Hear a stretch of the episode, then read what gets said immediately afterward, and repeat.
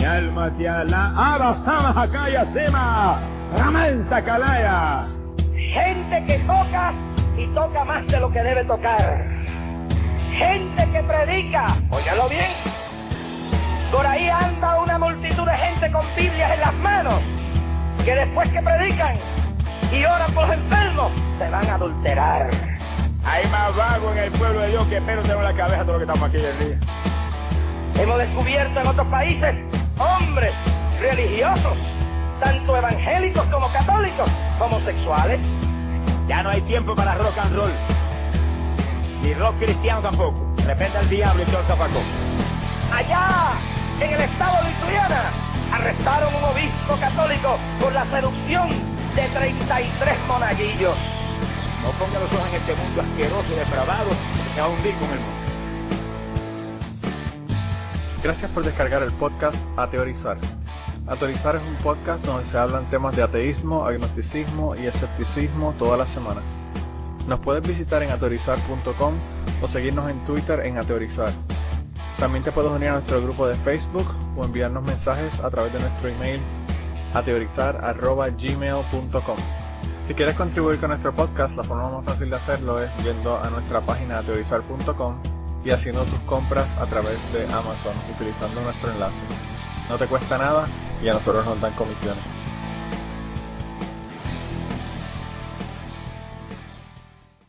Bienvenidos al podcast 318 de Ateorizar de esta semana. Esta semana vamos a estar hablando de sectas marginales y le añadí yo también bastante locas porque son unas sectas que están medias locas para el carajo. Y esta semana tenemos con nosotros a Ángel. ¿Cómo estás, Ángel? A ver, que había cerrado el micro, pues muy bien estoy. había cerrado el micro porque luego se oyen ruidos extraños y digo, cuando, cuando me pregunten, ya no encontraba el ratón para, para abrirlo de Luego, luego escuchamos a tu hija cantando, pero si a tu hija cantando no hay problema porque la chica canta eh, angelicalmente. Mira, eh, estábamos hablando ahí antes de que comenzáramos a grabar con, con el rata de, de, del ñame y dijo que se, se debió haber acordado pero que no se acordó de decirte buen provecho Ángel. Así que me escribió por ahí por, la otro, por el otro lado que te dijera buen provecho. O- Hoy he cenado, he cenado prontito y ya cuando me he sentado aquí me he venido con la taza del té y nada más. no yo llegué aquí yo llegué aquí justo después de terminar de comer le dije bueno estoy como Ángel hoy definitivamente mira y tenemos a Blanca por ahí que Blanca ya se le quitó el dolor de cabeza. Sí, vuestras oraciones funcionaron. Muchas gracias. Mira que yo tenía, yo tenía un amigo en la escuela que cuando yo decía la palabra cabeza, por la razón que fuera, él decía chupa la ambivesa. Era la contestación que él nos daba. Así que cada vez que digo cabeza, pienso, pienso en él, me acuerdo de él. Eh, y tenemos por ahí también a Kirkigan. ¿Cómo estás, Kirkigan? Hola, buenas noches. Bien, gracias. Buenas noches, buenos días, buenas tardes, Ah, cierto. Me olvidé del Bueno. resto. Buenas madrugadas. Solamente a los que lo escuchen eh, por noche les saludé entonces. Los demás que se jodan por estar escuchando podcast durante el día, que eso nadie lo hace. O que lo paren y esperan a la noche también pueden. Sí, esperan. Mira, esta semana tenemos una sección nueva, pero es una sección sorpresa. Ustedes no saben lo que es la sección y se la voy a contar después de que terminemos con los monones de esta semana. Así que a ver, a ver quién es el, el campeón de, del ateísmo en ateorizar. Pero bueno, eh, esta semana tenemos un montón de morones. Yo envié cuatro y, le puse una, una opción para que las personas, para que los demás ustedes me siguieran enviando morones y me enviaron como 254 más. Así que eh, vamos a arrancar rapidito. El primero es Ahmadinejad, Ahmadinejad, que es el presidente de Irán. Eh, porque él dice que los judíos son los culpables de su impotencia. Él dice que, los que los judíos le están poniendo eh, cosas en el agua para, para que los musulmanes se pongan impotentes. Yo no sabía que él tenía ese problema, pero ahora ya nos enteramos de que, de que él tiene ese problema. Que hable con Pelé. Eh, sí, verdad, que, que haga algo, porque de verdad que el, el, el caso está triste. Si, si fueran del, del mundo civilizado ya tendrían Viagra, pero bueno, parece que ya todavía no ha llegado la Viagra. Eh, la otra cosa es, el otro que tenemos también es uno eh, que, yo no quise añadir esta semana a las personas que hablaron estupideces de lo del bombazo del, del maratón de Boston, ¿verdad? Porque primero que nada eso todo el mundo lo dice siempre, siempre la culpa la tienen los homosexuales y siempre tienen toda la cuestión. Pero, pero hubo un montón. Ahora, esta persona, que se llama Eric Rush, de Fox News, eh, él dijo que, que había que matar a todos los musulmanes porque son malos. Eso fue justo después de que, de que él, eh, de que ocurriera lo del bombazo de allá de, de Boston. Que por cierto, capturaron a, a, a una de las personas que lo hicieron, supuestamente el atentado, y el otro lo mataron en el proceso de, de un tiroteo que tuvieron con él. Y lo interesante del asunto no es que lo mataron, sino que ya está, mi Facebook por lo menos está cundido de teorías de conspiración de que fue el gobierno el que hizo el bombazo. Eh, porque Alex Jones, ustedes saben quién es Alex Jones, ¿verdad? El retardado que tiene el programa de radio. Pues Alex Jones está diciendo que había mucha gente ahí, que eran todos Navy SEALs, y sacó las fotos de un montón de gente con pantalones khaki y camisa negra, y las gorras de The Punisher, y que tenían todos backpack negros y que bueno, el tipo ya hizo una teoría completa de conspiración con el asunto, así que obviamente como tenemos el negro en la en la presidencia, pues ya eh, el negro fue el que el que tuvo la culpa de todo esto. Sí, Pero nada, este Eric Rush, sí. que, que el propio día del- de, de, hacía unas horas nada más que, que habían sido las bombas, ya estaban eh, circulando por Facebook una foto en la que se veía a una persona de pie en una azotea. Que digo yo, Sí. ¿y eso qué coño significa? Es una persona que está viendo el maratón desde la Claro. azotea de su casa. ¿Qué hay de extraño en eso? Es que no lo puedo comprender, de verdad, o sea, es increíble. Eso fue una de las cosas que dijeron, que eso era una persona que estaba con unos, con unos binoculares y yo pensando, claro, está en la azotea en el carajo, porque en la foto era, la, está, la persona está lejos, lejos, súper lejos del asunto. Y está con binoculares y independientemente, Blanca, si tú no estás, si tú no estás viendo el maratón y oyes un bombazo al lado de tu casa, te vas a la azotea a averiguar Claro. qué carajo es lo que está pasando. O sea, que eso, que eso, aunque la persona no hubiese estado viendo el, el, el asunto desde la azotea, pues este, iba a salir a la azotea a ver qué era lo que estaba ocurriendo. Este, Es que es súper curioso la gente, o sea, pone, alguien pone esa imagen en Facebook y todo el mundo, ¡oh! Porque han rodeado a la persona con un círculo. Quiero decir, no hay ningún tipo de pensamiento de, ¿y qué hay de raro en esa foto? ¿Sabes? No, la gente se pone a compartir se- y es un ejemplo súper claro de que la, la mayoría de la gente no se cuestiona nada. no, no, definitivamente no, definitivamente que no. Eh, pero, pero después, en cuanto a este asunto de lo del, de lo del, el, el maratón, han, han ocurrido 20.000, 20.000 teorías de conspiración ahora. Y te digo, Alex Jones está, pero malo de los nervios hablando de esta tontería.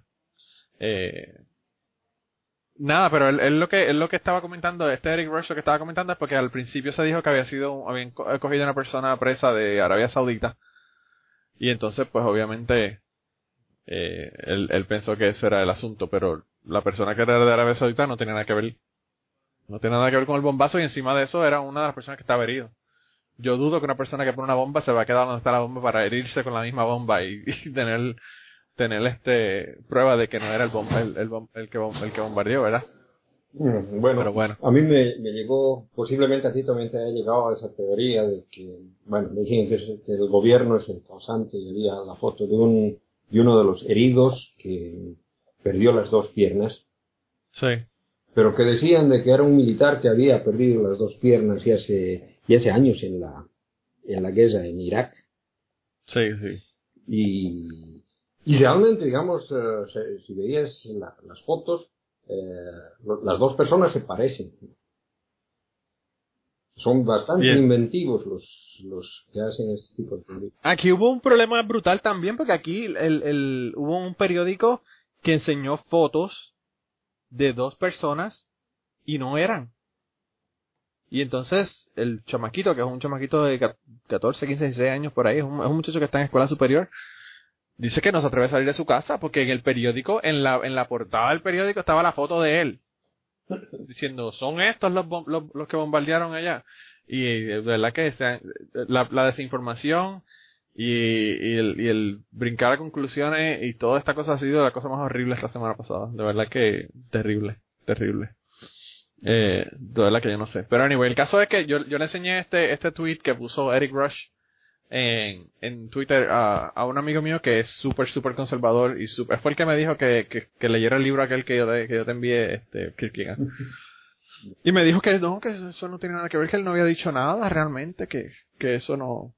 Y yo le digo, coño, mano, estás viendo el tweet ahí. Me dijo, sí, sí, pero es lo que está es comentando y, y contestándole a una persona, eso no... Y yo digo, wow, el que, de verdad que el que no quiere ver no, no puede ver. Este... Vi lo que decía el tweet porque todavía no... No, él- no dando vueltas. dicho.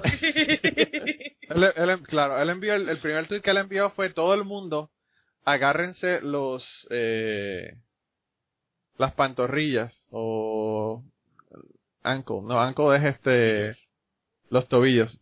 Eh, todo el mundo hacer el el agarrado de, de tobillos del- de la seguridad nacional.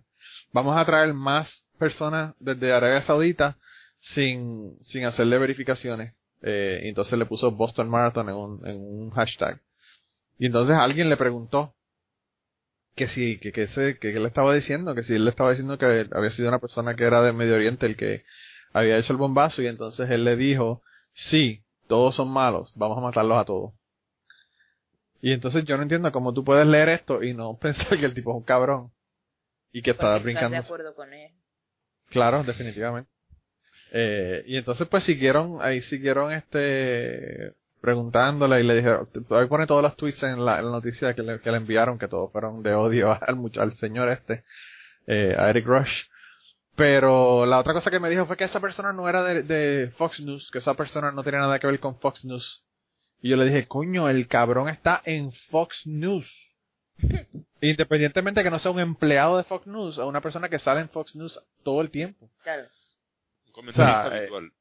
Claro, entonces, como tú me vas a decir que no es de Fox News? Claro, aunque él sea un freelance, si trabaja habitualmente allí, Claro, eso es como, por ejemplo, el- el Adam Carolla, del otro podcast que yo escucho, eh, sale una vez a la semana en el programa de Bill O'Reilly.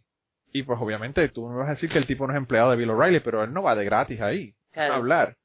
O sea, eso no tiene sentido. Y, y aunque Sí. sea empleado o no, eh, ni le quita ni le pone al hecho de, de la barbaridad que dijo. Claro, también.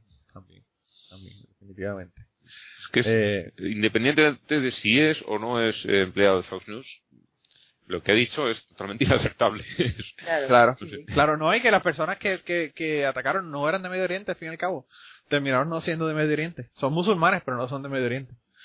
Que él está eh, culpando a la gente de Arabia Saudita. Pero tú te crees que la gente allá sabe lo dónde está Chechenia, hombre. Chechenia, la gente no sabe ni lo que es. Claro. Sí, Ellos ver, se quedan con que son musulmanes, los musulmanes son todos del mismo sitio. claro. De. Definitivamente. Ellos creen que Chechenia es la capital de Afganistán. Pero nada, continuando con el maratón.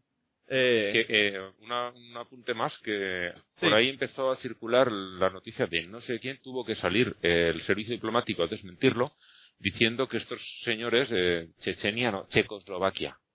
O, o no República Checa. Che- República Checa decían de, de Chequia son de Chequia no no Chequia no Chechenia. Chequia. no conocían Chechenia dijeron lo han escrito mal y algún periódico empezó a difundir que eran de Chequia y tuvo que salir aquí- la- el, el servicio diplomático de Chequia en los Estados Unidos a desmentir. No, no, señores, no. Nos, de aquí no venían, venían de allá. Está triste este caso. No, y, y además de que los, eh, los muchachos no, no han vivido nunca, nunca en, en Chechenia. Entonces tuvo que salir el presidente de Chechenia a decir de que Chechenia no tiene la culpa de la educación de los muchachos. Ellos nunca han, han vivido siquiera en Chechenia. O sea, de que la mayor parte de esa educación la han recibido en los Estados Unidos. Claro. No, y no solamente eso, que, que, que al fin y al cabo, o sea, a, a los Estados Unidos se sorprenden cuando le hacen una cosa como esta, luego de que ellos han hecho esto en todos lados. Porque, o sea, ellos no te pondrán una bomba en un maratón en, en el carajo viejo, pero es- los, los gringos se han metido en todos lados a joder con todo el mundo. Entonces, tú sabes, a quitar presidentes, a poner dictadores, a, a, a intervenir a niveles eh, comerciales, a bombardear, a matar. a- o sea, No, pero eso, eso lo, lo- lo dijo mismo Barack Obama. Eh, una, una persona que, que coloca bombas destinadas a matar a gente civil inocente es un terrorista. Sí. Bueno, se acaba de, de- acaba de reconocer que él era este un terrorista, ¿no? Con, Claro. con- con premio Nobel, pero terrorista. con premio Nobel y, Bush, si, si Obama es terrorista, Bush está en la misma en la misma página también. El otro día vi un, una foto que circulaba por, por Facebook que era una foto de Bush y que ponía si Bush todavía fuera presidente ya estaríamos bombardeando la República Checa. Definitivamente así hubiese sido. No, pero yo te digo, estoy siguiendo el, el, el juicio que se está haciendo en Guatemala uh, y por todo el revolú de la década de los 80 que estaban los Estados Unidos dando armas y toda la cuestión y de verdad que la cosa es horrible. Pero es que si es que se han metido en... O sea, no hay país de, de América Latina en el que no hayan intervenido. Para quitar, para poner, para revolver, no hay ni un solo país. Bueno, pero justamente el, dictador este de Guatemala es eh, conocido por ser evangelista, ¿no? Es eh, miembro de las asambleas de Dios. Parece que incluso era, era pastor antes de, meterse a ser eh, militar y, dictador. Sí, sí, no, era, era, era miembro de las asambleas de Dios, incluso mm, predicaba en, por radio cuando, daba sus, sus charlas de presidente. Wow.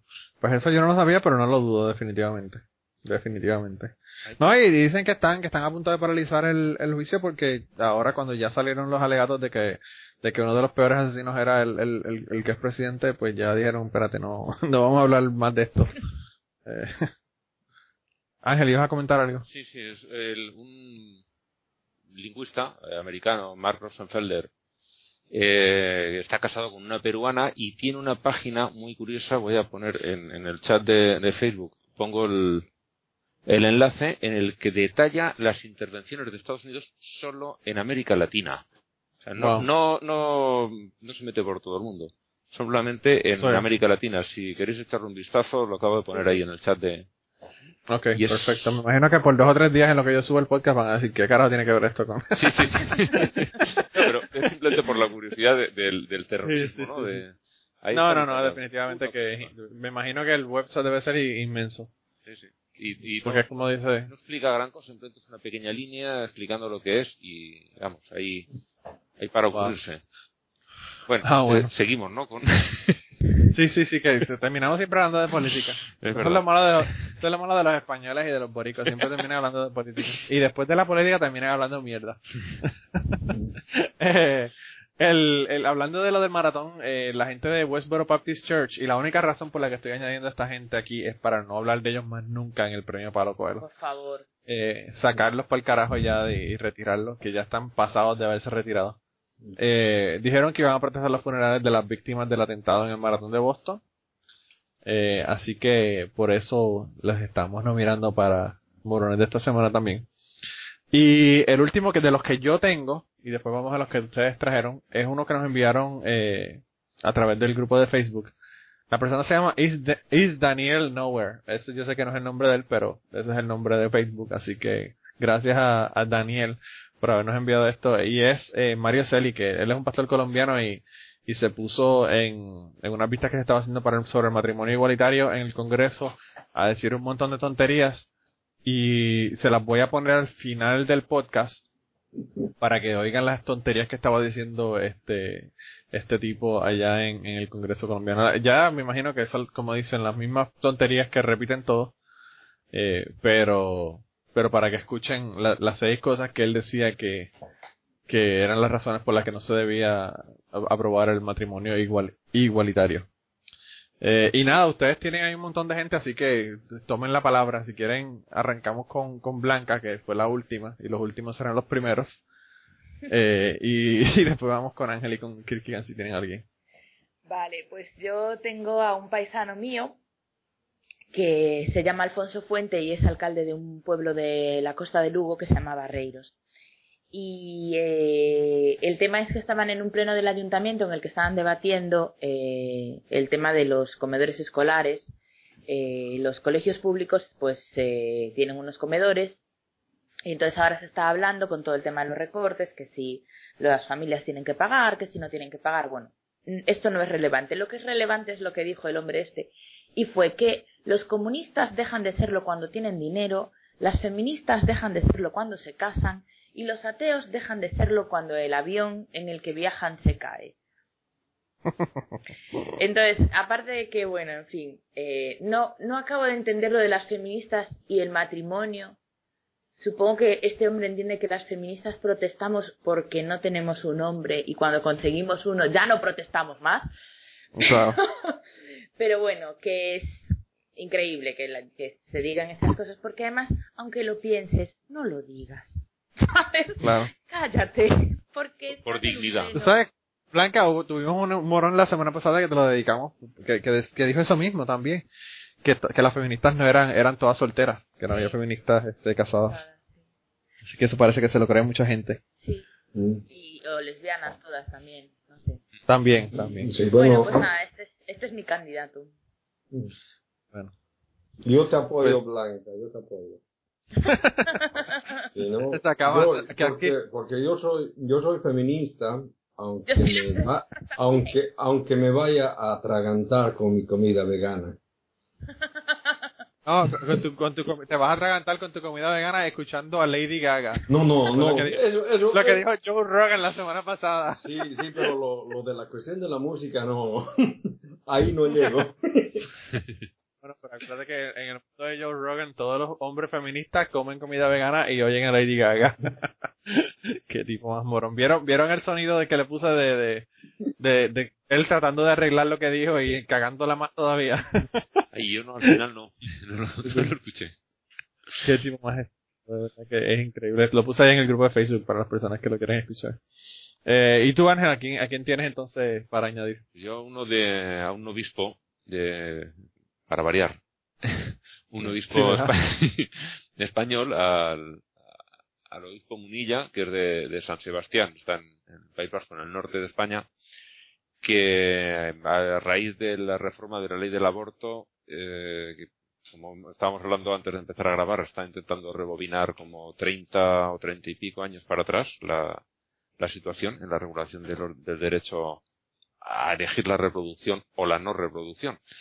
Eh, y este señor dice que, que el Partido Socialista está en contra de la reforma eh, porque dice que va en contra de los pobres y que esa no es forma, no recuerdo así, a ver, que esa no es forma de acabar con la pobreza. porque Dice, dice, ponerse a favor del aborto es contradictorio porque en vez de acabar con la pobreza es pretender acabar con los pobres, es hacer trampa. O sea que, por lo que este señor piensa que solo las mujeres pobres abortan, las ricas no, que ya estuvimos hablando con, con Blanca, que claro, es que las ricas no abortan en España, salen fuera.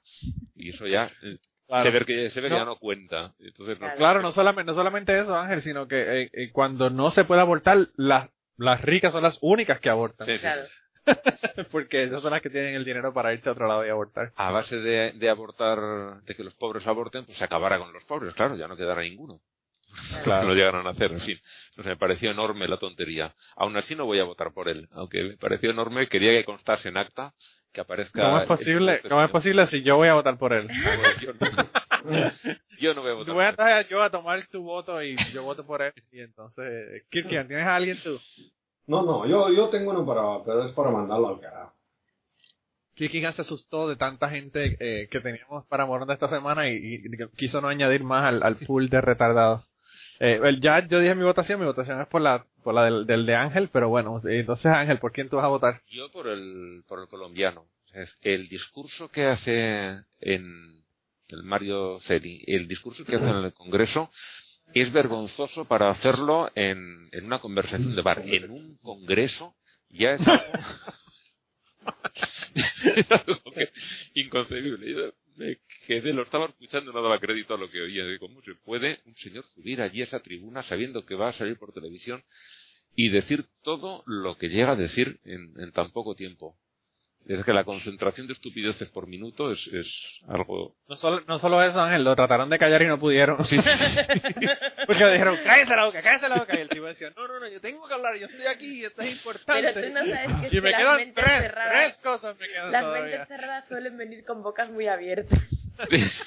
Yo creo que ese es el problema, definitivamente. Es más, lo que voy a hacer al final le voy a poner el, el, el sonido completo. Yo iba a ponerle solamente las seis cosas, pero lo voy a poner en los diez minutos para que los escuchen, porque de verdad que vale la pena escuchar las tonterías que dice este hombre. Eh, y Blanca, ¿por quién tú quieres votar?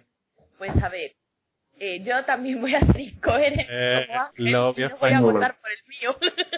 El lobby español. No me digas que vas a votar por el colombiano. No, no, no, por el colombiano no voy a votar porque, aunque estoy de acuerdo con lo que ha dicho Ángel, es que ya se ha dicho tantas veces eso. Lo ha dicho Sí. tanta gente que ya es como que ah, ya no es noticia. Sí, verdad, ya, no- ya, impresiona. Eh, luego están los del Westboro, que yo esos los mandaría al carajo más que nombrar los morones, pero bueno, Claro. en- teniendo en cuenta por qué los has puesto, está bien, pero no les voy a votar a ellos tampoco. Eh, eh, lo de los musulmanes que hay que matarlos a todos es bastante grave. Pero la verdad, creo que por original le voy a votar a Ahmadinejad. Porque, porque hablando de, de ser tonto, es que no se puede ser más tonto. O sea, Sí, verdad. Ese yo creo que es de los de todos el es más, el nivel más Alex tonto. Jones, o sea, es nivel Alex Jones. Cuando dices estas cosas, deberías al menos tener la decencia de ponerte un gorro de papel albal, de papel aluminio, para que la gente se dé cuenta de que estás loco. Entonces, así ya se diferencia. Yo creo que voy a votar por él. Sí. Ok. Que lo Yo, español también tiene medio voto mío. bueno. Y, y tú, Kirkigan, que vas a, vas a romper el empate, el triple empate. o voy a, o, o o voy a- quizás o voy a- o hagas, o voy a o hagas un cuarto. O hagas un cuarto, ¿verdad? O hagas un cuarto. Bueno, yo no le entendí por quién votó, por quién votó Blanca al final. Yo por Ahmadinejad. Ah, entonces tenemos un ganador iraní. Entonces tenemos un, un ganador iraní. Y, y es que este señor no es la primera vez que dice ese, ese tipo de cosas. Todo, todo- todas las veces sale con cosas. Eh, dijo alguna vez en, en las Naciones Unidas que en su país no habían homosexuales cuando, cuando en la realidad habían fotografías de homosexuales colgados porque eh, en sus países están condenados con pena de muerte. ser un- Claro, por eso no hay. Claro, Bueno, no, no, no hay abiertamente, podría decir, ¿no? claro. Pero um, las, las payasadas que tiene, que tiene este señor son, son graves, todas las veces. eh, Y pienso de que se merece ganar alguna vez. No, no le vaya a pasar lo mismo que a Nicolás Maduro. Sí, ¿verdad? Nicolás Maduro. Bueno. Dale tiempo a Nicolás. No, Nicolás Maduro ahora sí que va a tener, va a estar en, en la, on- en the spotlight hasta, hasta que, hasta que vuelvan las próximas elecciones, así que va a tener oportunidad para hacerlo. Si hereda el programa de Aló Presidente, nos va a dar muchos Oh, momentos. Nos va a dar muy buenos momentos. si, si, si, si sigue con el programa de los presidentes, la- las diarreas de, de Chávez van a ser nada comparación con las estupideces que va a decir este hombre. Definitivamente. Pero nada, que bueno, ganó, ganó el presidente de Irán. Eh, yo no sé, yo no sé si puedo decir el presidente electo, porque dicen que las elecciones se las roba, pero eso son otros 20 pesos. Así que Ahmadinejad es el, es el, es el ganador esta semana. Y, y qué bueno que el lobby, el lobby ya llevamos dos semanas que el lobby español se ha roto, así que ya no tenemos que estar más preocupados por ese asunto. La semana pasada no cuenta porque fue se rompió por incomparecencia. Claro, es Es verdad. El- el- el- se rompió porque, porque se le rompió la cabeza Blanca con el dolor de cabeza que tenía. Baja médica. Sí, ¿verdad? Sí. Fue una, fue una conspiración del gobierno contra el lobby español. Yo creo que eso fue lo que pasó. Te están poniendo algo en el agua para Claro. un dolor de cabeza y no Los puedan judíos, venir. los judíos que me Los salen judíos armas. siempre, siempre tienen la culpa, definitivamente. No, yo, yo pensaba de que, de que fue el tema del que hablamos el que te hizo dar dolor de cabeza, porque ese, ese tipo de temas te hacen dar dolor de cabeza, ¿no? Fíjate, Kirkigan, me, gustó que a la, a la gente le gustó mucho el tema, así que, eh, te di las gracias por Facebook, pero te noté por acá ahora de que, de que, de que la gente está muy, muy alegres con el tema, le gustó mucho. Así que qué bueno que pudiste hablar de eso y, y tenemos para hablar más, así que probablemente en el futuro volvamos a hablar de esto. Pero yo quería eh, hablar de la sección nueva de esta semana, la sección, eh, la sección nueva de estas semanas y no, y probablemente no sea todas las semanas que la hagamos, pero pero es una sección nueva y se llama ¿Quién dijo la estupidez? Y es una competencia para ver quién sabe quién dijo qué estupidez. Tenemos unas preguntas aquí de unas frases que han dicho diferentes personas no del vale gobierno, actores, este, pastores, y entonces ustedes me van a, van a ver eh, quién lo dijo y, y quién es el que va a ganar la competencia. La primera estupidez de esta semana se eh, dice, al final de cuentas, al final del día, queremos que nuestros hijos estén expuestos a todos los datos eh, a, todos los mejores datos. Vamos a enseñarle acerca de la teoría del Big Bang, vamos a enseñarle acerca de la evolución, vamos a enseñarle. No tengo problema si una escuela o, una, o un grupo de escuelas locales quieran enseñarle a nuestros hijos creacionismo, eh, porque la gente, algunas personas, hacen, eh, tienen esto, estas creencias eh, también, y es importante que conozcan también sobre el diseño inteligente. Entonces, le vamos a dar tres personas para que escojan ustedes quién ustedes creen que dijo, eh, quién, dijo la estupidez. El primero es Rick Perry, el gobernador de Texas. El número dos es eh, Bobby Jindal, el gobernador de Luisiana. Y el tercero es Jay Nixon, el gobernador de Missouri. Y yo sé que está difícil con cojones, pero bueno. Eh, Ángel, ¿quién de esos tres tú crees que dijo la estupidez? Yo, yo pienso que, que lo dijo Perry. Rick Perry, ok. ¿Y tú, Ángel? Yo también voto por el de Texas. Ok. ¿Y Blanca? Unanimidad, yo también voto por Ferry. Wow, pues los tres perdieron. Lo dijo Bobby Jindal, el gobernador de Luisiana. Vaya, por Dios. Y por cierto, lo dijo esta semana pasada. Eh, así que a todos, todos tienen cero. Eh, Malos la estudiantes. próxima estupidez. La próxima estupidez. La evolución es una eh, filosofía especulativa en bancarrota. Eh, no es un dato científico. Solamente una sociedad espiritualmente en bancarrota puede creerlo. Solamente los ateos pueden aceptar esta teoría satánica. Y tenemos las tres opciones. Primero es Ted Haggard, que es completamente heterosexual. Todo el mundo sabe. Ted Haggard es un pastor de, de Estados Unidos. Ray Comfort, Banana Man, tam- otro pastor que él es de Nueva Zelanda y, y es el panita de Kirk Cameron. O Jimmy Swagger, que también es otro pastor de los Estados Unidos. Ángel. Yo el de la banana. No me he Ray Comfort, con el nombre, pero... Eh, Ray Comfort, Ray Ray Comfort. Eh, eh, Blanca. Eh, yo voy a quedarme con Swagard. Y os voy a decir por qué no creo que sea Rey Comfort. Porque hay palabras ¿Qué? demasiado difíciles para él.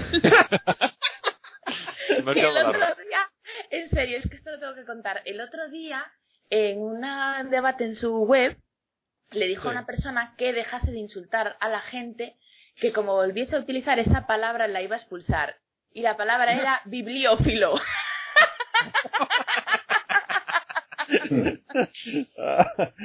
o sea, que él creía que era un, Que era un peyorativo. de, de, de, Que era- de alguien que le gusta la Biblia y la pedofilia. Eh, a rayos, qué clase de normal. Pues entonces sí, ya definitivamente que vamos entonces a votar por que Swagger me porque es Ray Comfort.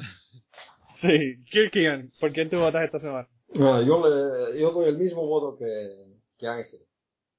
¿El mismo que Ángel? Sí, porque Eh. me, me parece que lo, que lo leí alguna vez. eh. Yo soy, yo soy malo para acordarme los nombres de los pastores. Por eso mismo es que lo estamos haciendo contigo, porque no te acuerdas. Para que sea justo, ¿verdad? Pues si te acordaras sería justo. Para tener alguna opción. Bueno, pues eh, lo primero que le tengo que decir es que alguien tuvo la contestación correcta esta vez y fue Blanca, así que Blanca tienes un punto. Y Ángel y Kirkigan tienen una dona, un cero. Eh, y, el, y esto es y esto es tres, tres, eh, el que tenga tres gana. Ok, próximo. Planned Parenthood, que para las personas que no sepan lo que es, es una clínica de, de servicios eh, que, hay en los Estados Unidos para asuntos sexuales de, hombres y mujeres, no solamente de mujeres. Eh, y en algunos lugares de ellos hacen, hacen abortos, pero es como un 3% algo así de las personas que van a para hacer aborto, lo demás son pruebas y, y estudios. Eh, dice Planned Parenthood le está enseñando a los niños a fornicar, enseñándole a la gente a tener adulterio, a ser adúlteros, eh, todo tipo de bestialidad, homosexualidad, lesbianismo, todo lo que la Biblia condena. Y esto lo dijo el primero, Pat, Robertson. La segunda opción es Jerry Falwell, que es un panita de Pat Robertson, también pastor. y Billy Graham, que también es pastor de los Estados Unidos. ¿Quién tú crees, Ángel? Yo voy a ir por Farwell. Porque Farwell, ok. Lo veía, es posiblemente el que fuera más orientado siempre a, a mezclarlo todo con el sexo.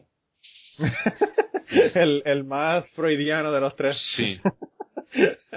¿Y tú, Blanca, por quién votas? Yo también voy con Falwell, me parece que es más propio, o sea, me, me pega con él. Ok, eh, ¿y Kierkegaard? Eh, también por favor, ¿eh? Y por las mismas razones. Ustedes están mal hoy. Se porque hemos cagado los tres. Fue Pat, Sí, Pat no, Robertson. sí, no, o sea que, eh, yo, yo lo había descartado a, a Billy Graham porque parece de que este señor eh, con el tiempo se ha vuelto un poco más eh, tranquilo. Y estaba entre Sí. Hole y Robertson, pero luego me convenció, me convenció Ángel, ¿no? Pues te convenció muy mal porque fue Pat Robertson el que lo dijo, pero bueno. De todas formas, Farwell también está muy tranquilo, por lo menos desde que murió. Sí, verdad. es verdad. Que dijo, que dijo este, dijo que Hitchens dijo que que si le ponían una enema, el hombre lo hubiesen podido enterrar en una caja de cigarrillos, de, de cigarrillos, no, una caja de Cerillas. de- de- de cerillas, sí, de fósforos, como decimos en Puerto Rico. Sí. Eh, No lo entiendo. Así que- que estaba lleno de mierda, full of shit. bueno, Blanca tiene uno, Ángel cero y Kirkigan tiene cero. Próximo. No. Eh, no creo que los ateos deban ser considerados ciudadanos. Lo sé. Sí, Tampoco creo- tampoco creo que deban ser considerados patriotas. Esto es una nación debajo de Dios. El primero, Richard Nixon, que fue presidente de los Estados Unidos. El segundo es Kirk Cameron, que es un actor. Y el tercero es George Bush padre. Lo de que es un actor es ser muy condescendiente con él. Sí, ¿verdad? Pues este fue eh, Bush. Sí, Ok, Blanca. sí, sí, fue Bush padre. Kirkigan. Sí, fue, fue, fue Bush, no, yo lo sabía también. Ok, ya, bueno. ya, ya. De todos modos, de todos modos, Blanca tiene dos y ustedes tienen uno, así que tenemos el girl, girl power. si gana Blanca, le vamos a poner la canción de... de La licuadora. No, licuadora. mi preferida es la del mono y la mona. La del mono y la mona, ¿verdad?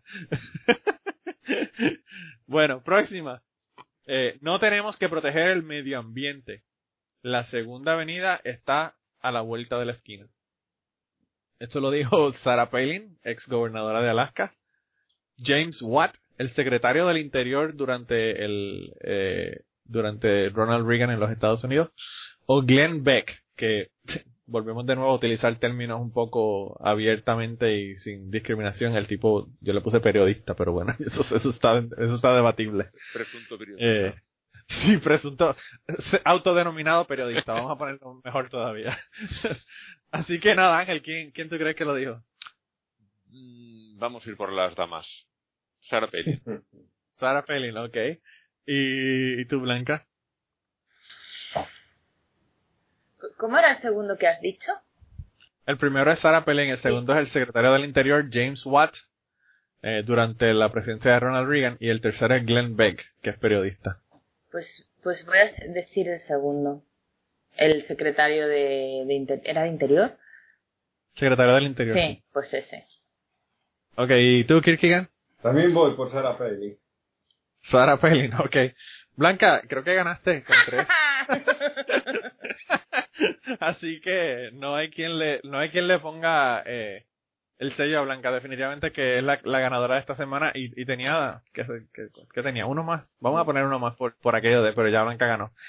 Eh, este, solamente lo estoy leyendo Blanca porque sé que este te va a gustar muchísimo. vale. Este, dice, digan lo que quieran acerca de la discriminación. Las mujeres simplemente no están, no están dotadas de la misma naturaleza y no tienen la ambición y la determinación de tener éxito en el mundo eh, complicado y competitivo del capitalismo del oeste. Y eso lo dijo primero Joe Rogan, que es nuestro amiguito de la semana pasada. Él es presentador de televisión y podcaster. El segundo es Pat Buchanan, que es comentarista político y asesor de Richard Nixon, Gerald Ford y Ronald Reagan. Y el tercero es Pat Robertson, que es pastor. ¿Quién ustedes creen que lo dijo? Ángel. Pat Robertson. Pat Robertson. ¿Y tú, Blanca? Buchanan. Pat Buchanan, ok. Kirkigan. Buchanan. Buchanan, bueno. Kirkigan tiene dos, Blanca tiene cuatro, porque ella siempre tiene que ser overachiever. Overachiever. Lo dijo Pat Buchanan, así el, que... el más torpe de eh, todos yo. Yo es que llevo, No, le- llevo dentro de mí una pequeña Hermione Granger. No, lo que pasa con Blanca, lo que pasa con Blanca es que cualquiera diría que yo te di las contestaciones, ¿verdad? Porque la- el- Sí, sí. pegaste cuatro de cuánto, uno, dos, tres, cuatro, cuatro de cinco, coño, Blanca, te quedó cabrón. Por debajo de la mesa. Aquí ha habido sobres por debajo de la mesa, ¿eh? Sí, ¿verdad? Ha habido- ha habido algo bien raro, bien raro que está ocurriendo ahí. Experto en estupideces.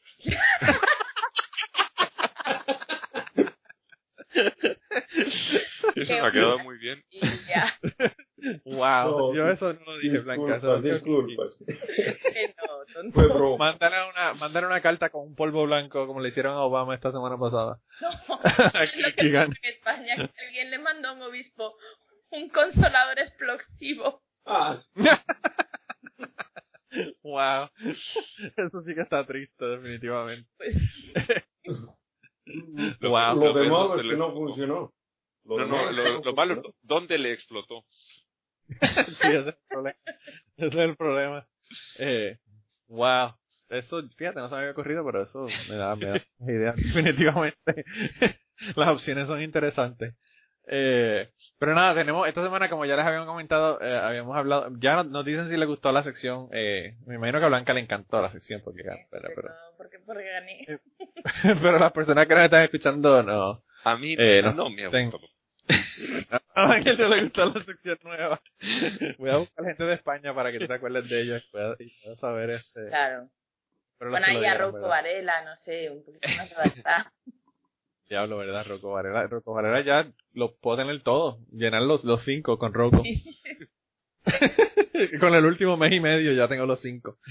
Eh, pero nada, esta semana estamos hablando, como les habíamos dicho, de sectas marginales y hay un montón de sectas de las que vamos a hablar, así que eh, pensamos que quizás el, el tema va a ser de dos semanas, pero bueno.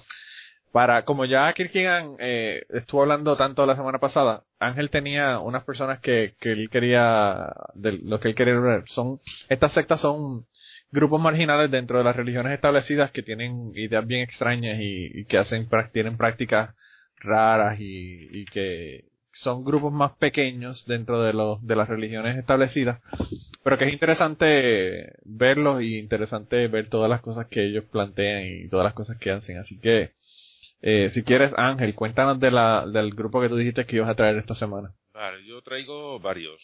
Eh, el primero del que quiero hablar son los, los seguidores de Monseñor Lefebvre, un, es obispo o arzobispo francés, que en 1970, eh, una vez terminado el Concilio Vaticano II, le pareció que todas estas modernidades de hacer la, la misa en la lengua local y mirando hacia los, hacia los fieles era Sí.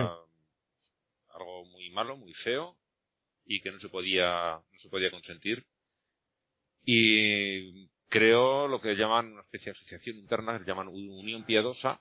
En principio era para seis años, eh, para seguir haciéndolo a la antigua. Lo hizo a petición de unos seminaristas que se dirigieron a él porque era el que tenía el, mando en la diócesis correspondiente y con permiso del Papa, eh, por entonces Pablo VI, crearon esta asociación y en 1975 eh, le retiraron el permiso por eh, las razones no las tengo muy claras eh, pero por una cuestión de los procesos legalismo realmente eh, Roma dice que no pueden seguir adelante y ellos dicen que hasta que no se discuta en el pleno de cardenales y demás la decisión está tomada entonces sí pueden seguir.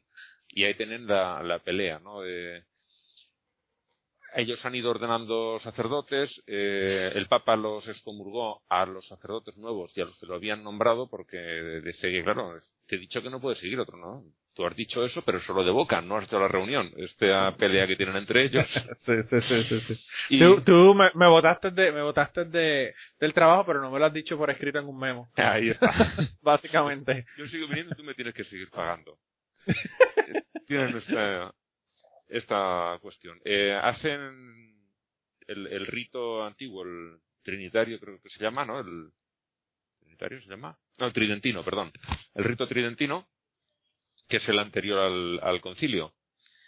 Y, y eso, básicamente se limitan a, a esta cuestión. Eh, las tres partes que especialmente le parecen muy mal del- de los ritos nuevos son, por un lado, eh, que concede una especie de libertad religiosa porque se supone que, que los curas deben ayudar a la gente, apoyar a todos los que están a su alrededor, sean de la religión que sean, digamos, algo que parece así muy razonable. Luego lo han cumplido de esas maneras, pero eh, abandonan la costumbre que tenían de, de meter, quieras o no, la religión católica. Permiten que la, la gente siga la que le parezca y, no, no hacen proselitismo. Eso es lo que pide el Concilio Vaticano II y a ellos les parece que no, que no está bien. Que deben seguir apretando las tuercas a todo el mundo para que se conviertan al, al catolicismo. La segunda es el, el conciliarismo, no sabía lo que era, pero lo he aprendido leyendo sobre esta gente, que es que eh, la Iglesia pasa a tener una, aunque sea limitada, una cierta democracia interna, porque se considera que están en un concilio permanente, que todo, cualquier cuestión está abierta a discusión, se discute y se llega a un acuerdo para que todo el mundo después lo aplique. Y, y a ellos no les parece bien. Aquí lo que dice el Papa es lo único que sirve y a base de dogmas se gobierna todo. Y la otra cuestión es el ecumenismo, que tampoco les gusta, que incluye eso, que todos los credos, los cristianos, los paganos, los animistas, los musulmanes, los budistas, todos tienen eh, su valor, todos aportan y todos eh, a su manera están participando de las mismas ideas sobre Dios, aunque luego en las cuestiones de, culto, de, de los ritos, no estén de acuerdo. Y bueno, esto no lo ha cumplido nunca tampoco, ni con Vaticano II, ni con nada la Iglesia, pero ellos abiertamente lo rechazan y por estas cuestiones han tenido sus, sus roces con, el Vaticano. Eh, Roma no los considera cismáticos, ni a la hermandad ni a sus seguidores, pero sí a muchas de sus autoridades. Tampoco detalla a quiénes, para así no pillarse los dedos, porque, bueno, tal como nos estuvo contando Kierkegaard con los, los antiguos cristianismos, eh, lo que hoy es dogma, mañana es herejía y al contrario, según la conveniencia y según la facción que, que consigue llegar al poder. Esa es la doctrina inmutable de la Iglesia y lo ha sido siempre. Eh, esto, en el- cuando alguien va a una de estas misas, sí se supone que está cumpliendo con el precepto de, oír misa todos los, todas las semanas que tienen los católicos, los católicos y los donativos que se hacen a esta congregación también sirven, también cuentan como, como donativos mm, reales hechos hacia el cristianismo. Es una cuestión que lo dejan totalmente indeciso, nadando entre dos aguas.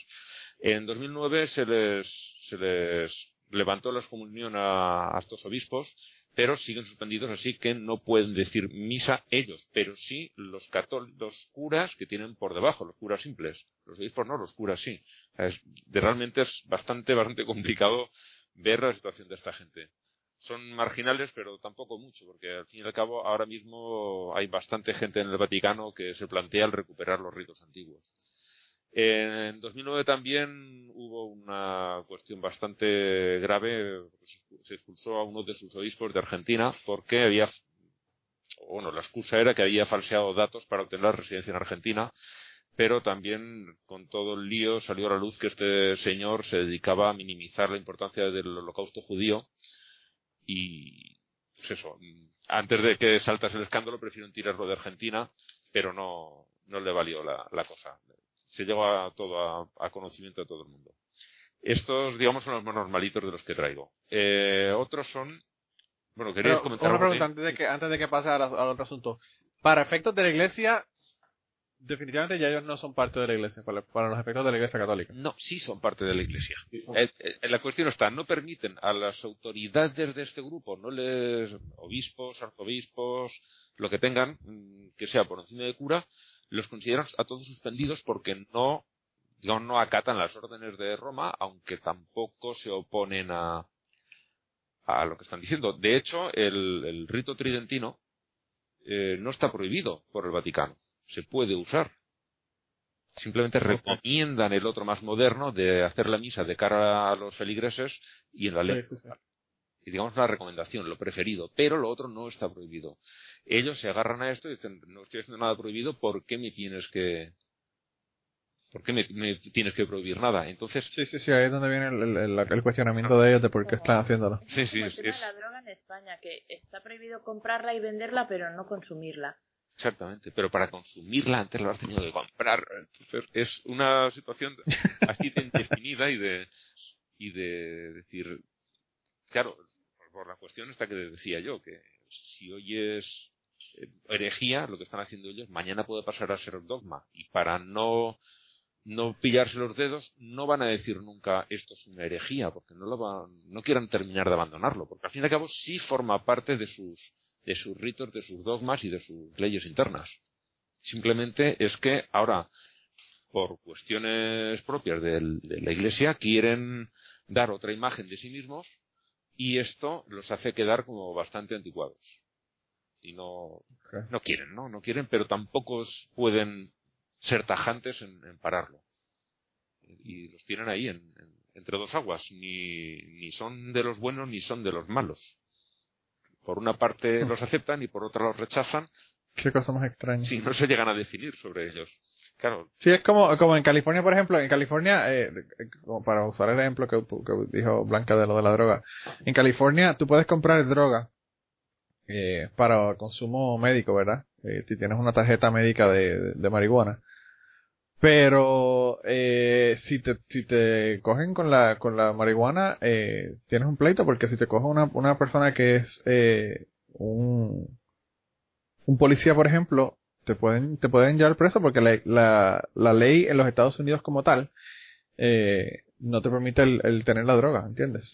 Entonces es como que una ley local contra una ley del, de los Estados Unidos y yo creo que eso ahora es lo que se va a tener que definir luego de que Colorado y la gente de allá de Washington decidieron que sí se puede usar para uso recreacional, así que van a tener que hacer algo. Porque, tú sabes, la otra, la- el otro problema que tienen es que si logran hacerlo que se pueda sembrar en, en estados como Colorado o en Washington, las personas van a ir a comprarlo, moverlo a través de la línea del estado y entonces va a haber problemas con ese asunto. O sea que tienen tremendo lío. El, el Pero asunto- sí. el asunto es de que acá, acá en Suecia la, la Iglesia Católica es eh, mínima, o sea, es bastante pequeña. En realidad está compuesta por emigrantes latinoamericanos y polacos. Pero la cuestión es de que en la, eh, la, la secta este, el grupo este de, de los antiguos católicos que, que dan su misa en, en latín, eh, hacen sus, sus eh, presentaciones dentro de la misma iglesia, o sea, son los, los mismos locales que tienen. O sea, que, que por eso, o sea, es, es, es una cuestión interna de, de la iglesia católica, no es una secta separada, sino que es un grupo No, no, dentro es- de... están dentro, pero eh, tienen esta situación muy extraña. Os los he traído por eso, porque la verdad es que pensaba, que, cuando empecé a leer sobre ellos, tenía la idea preconcebida de que eran más raros. Al final he visto simplemente que son eh, retrógrados dentro de las Son más papistas que el Papa. Sí, Sí, sí, sí. sí. Dentro de las corrientes son retrógrados, pero claro, la situación de indefinición en la que los mantiene el el Vaticano me ha parecido muy llamativa y por eso los quería comentar. Wow. Bueno, paso al siguiente. Estos ya Sí. son más raritos. Esto, bueno, lo conocerá eh, Blanca porque son de aquí de España. El otro Y son estupendos. Son, eh, bueno, cualquiera de los dos que falta. No sé de cuál voy a hablar, pero da igual, los dos son estupendos. Esta eh, es una señora, una tal Luz Amparo Cuevas, eh, de Madrid, una señora prácticamente no sé si sería analfabeta, pero bueno, trabajaba en el campo y desde luego no tiene ningún tipo de estudios ni de nada. Un día estaba labrando en el campo, paró un ratito y se fue hacia unos árboles a tomar la fresca, a la sombra, y al, encima de un, de un fresno se le aparece la Virgen. Claro, en pleno agosto, con cuarenta y tantos grados, te puede dar un golpe de calor y seguro que ves. Estaba delirando, estaba delirando. Te aparece Freddie Mercury, te hace falta. Pues bien, esta señora le apareció la Virgen de los Dolores. Cuando estás trabajando en el campo, bastante fácil que te, parezca una, la Virgen precisamente la de los Dolores. Y, eh, empezó a contarlo y empezó a llegar allí gente a peregrinos a montones. Esto empezaba en el, en el año en 1981.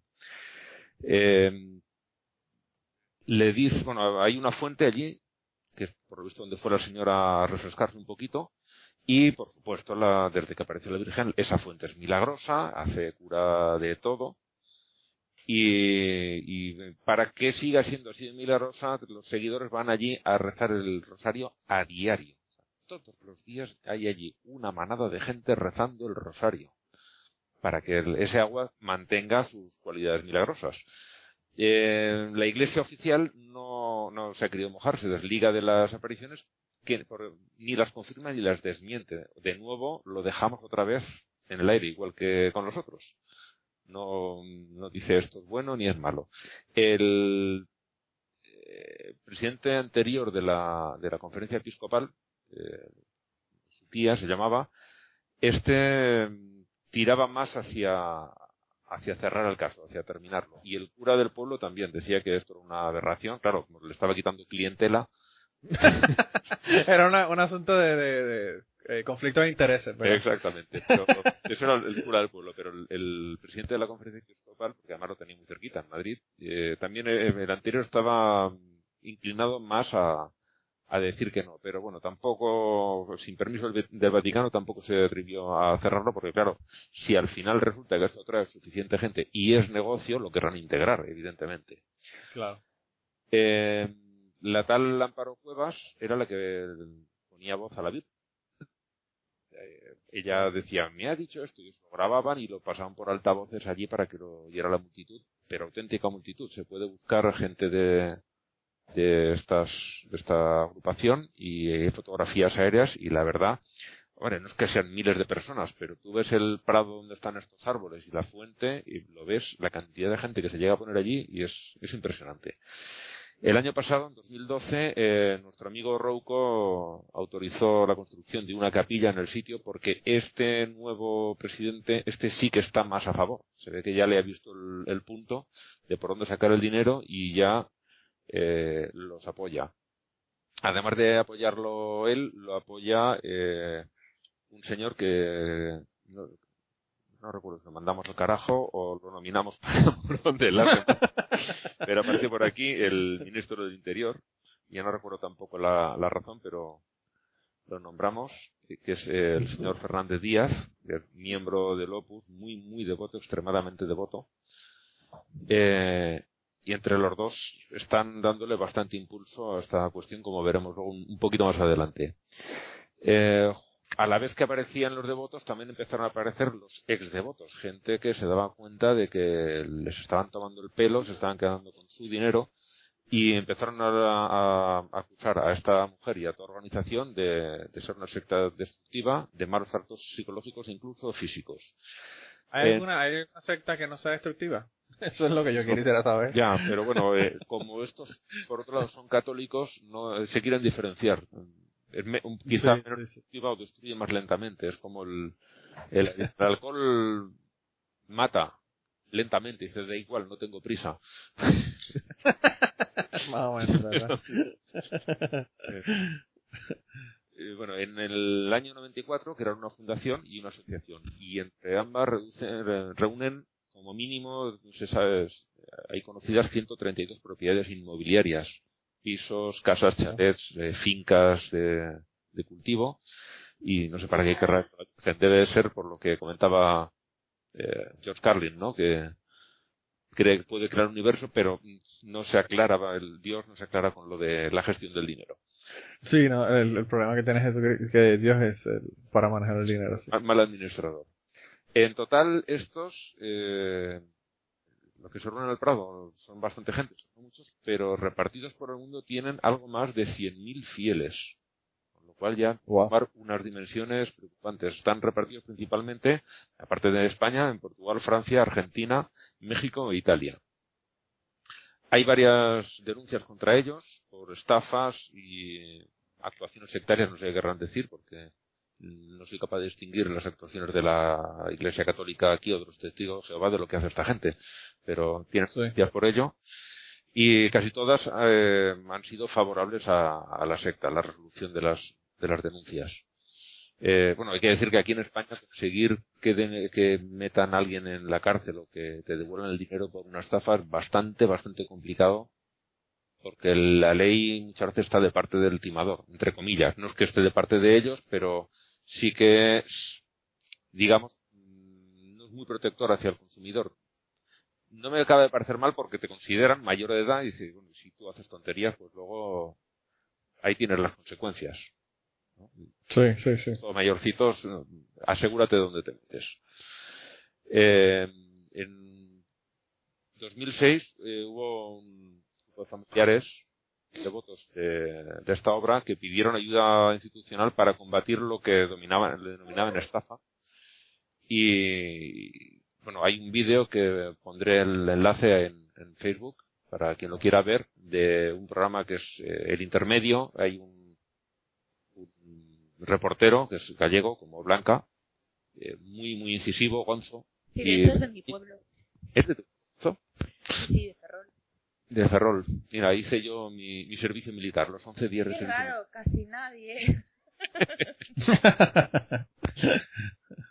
Pues este hombre fue allí con, con uno, con el hermano de uno que estaba en, la secta y se ve como eh, viene una procesión, todos con sus cánticos y tal, y él se acerca a su hermano pidiéndole simplemente que le hable y no consigue arrancar una palabra, ni que lo mire en la cara siquiera. Y él, él, él va a intentar entrevistar a gente de la secta y la reacción hay que verla, hay que verla porque es eh, falta muy poco para, para que terminen a, a palos. Falta muy poquito. Wow. No, no, es, es, es impresionante. Yo lo vi en televisión cuando lo hicieron, me quedé decir, bueno, para que estos no son destructivos porque es, eh, hay que verlo. Tú sabes que eso fue lo que pasó, eso fue lo que pasó en Semana Santa también, que hubo un lío ahí con que, que hubo una riña de, de evangélicos y católicos en, en la Semana Santa pasada y están acusando a un pastor que se llama Eduardo Moraleón, quien participó en el, en el asunto. O sea, que ya la, la, la Semana Santa, en vez de la gente irse para la playa, lo que van a ir se van a agarrar palos en una, en una... Et- Esto me parece que fue en Perú. Déjame ver dónde está la noticia aquí. Ah, me parece que sí fue en Perú. Ya Te, te digo en un momento, continúa. Y, y te digo en un segundo. Dice la iglesia, no, eso fue en Guayaquil, en Guayaquil. En la iglesia, en la iglesia San Francisco de Guayaquil. ¿Eso es Colombia o Ecuador. No, eh, es Ecuador, sí. es Ecuador? Sí. Sería- y parece que hubo mucha acción en la Semana Santa a palo limpio. Pero fue, fueron dos, porque yo creo que, me parece que en Perú también hubo un, un problema en una procesión también que hubo, que hubo un, un problema en donde terminaron a, a las, a las bofetadas. Bueno, eso suele suceder en, en Jerusalén. Jerusalén. O sea, No, en Jerusalén eso es todos los años, eso es parte de, la gente va para ir a ver el, el Ultimate Pelea. Fighting Championship, de las bofetadas de la gente allí. parte del Increíble. Parte de entretenimiento. Bueno, Ah, en 2008 la Asociación de Víctimas de, de estas apariciones, que tienen, sí.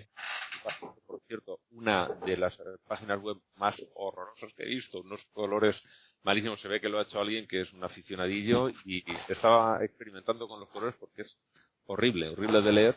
Es, eh, bueno, se puede buscar víctimas, apariciones del escorial y sale. Y es de verdad eh, la página horrorosa. Eh, intenté leer algo allí, pero no puedo. Con fondos verdes, fosforito. La hicieron, la hicieron en, en, en Comic Sans también la letra para cumplir. Eh, a diablo. Están- Estoy aquí en la página y esto es horrible. es un verde Sí. fosforescente No, en otro tipo. cambia amarillo, también muy chillón, es, es verdad. Sí, en No amarillo. conseguí leer nada porque no, no, Sí. eh, no pude con eso. Wow. Se los voy a poner ahí para que las personas que quieran aprender a leer Braille lo pueden hacer cuando se queden ciegos al ver esta página. Qué cosa más horrible.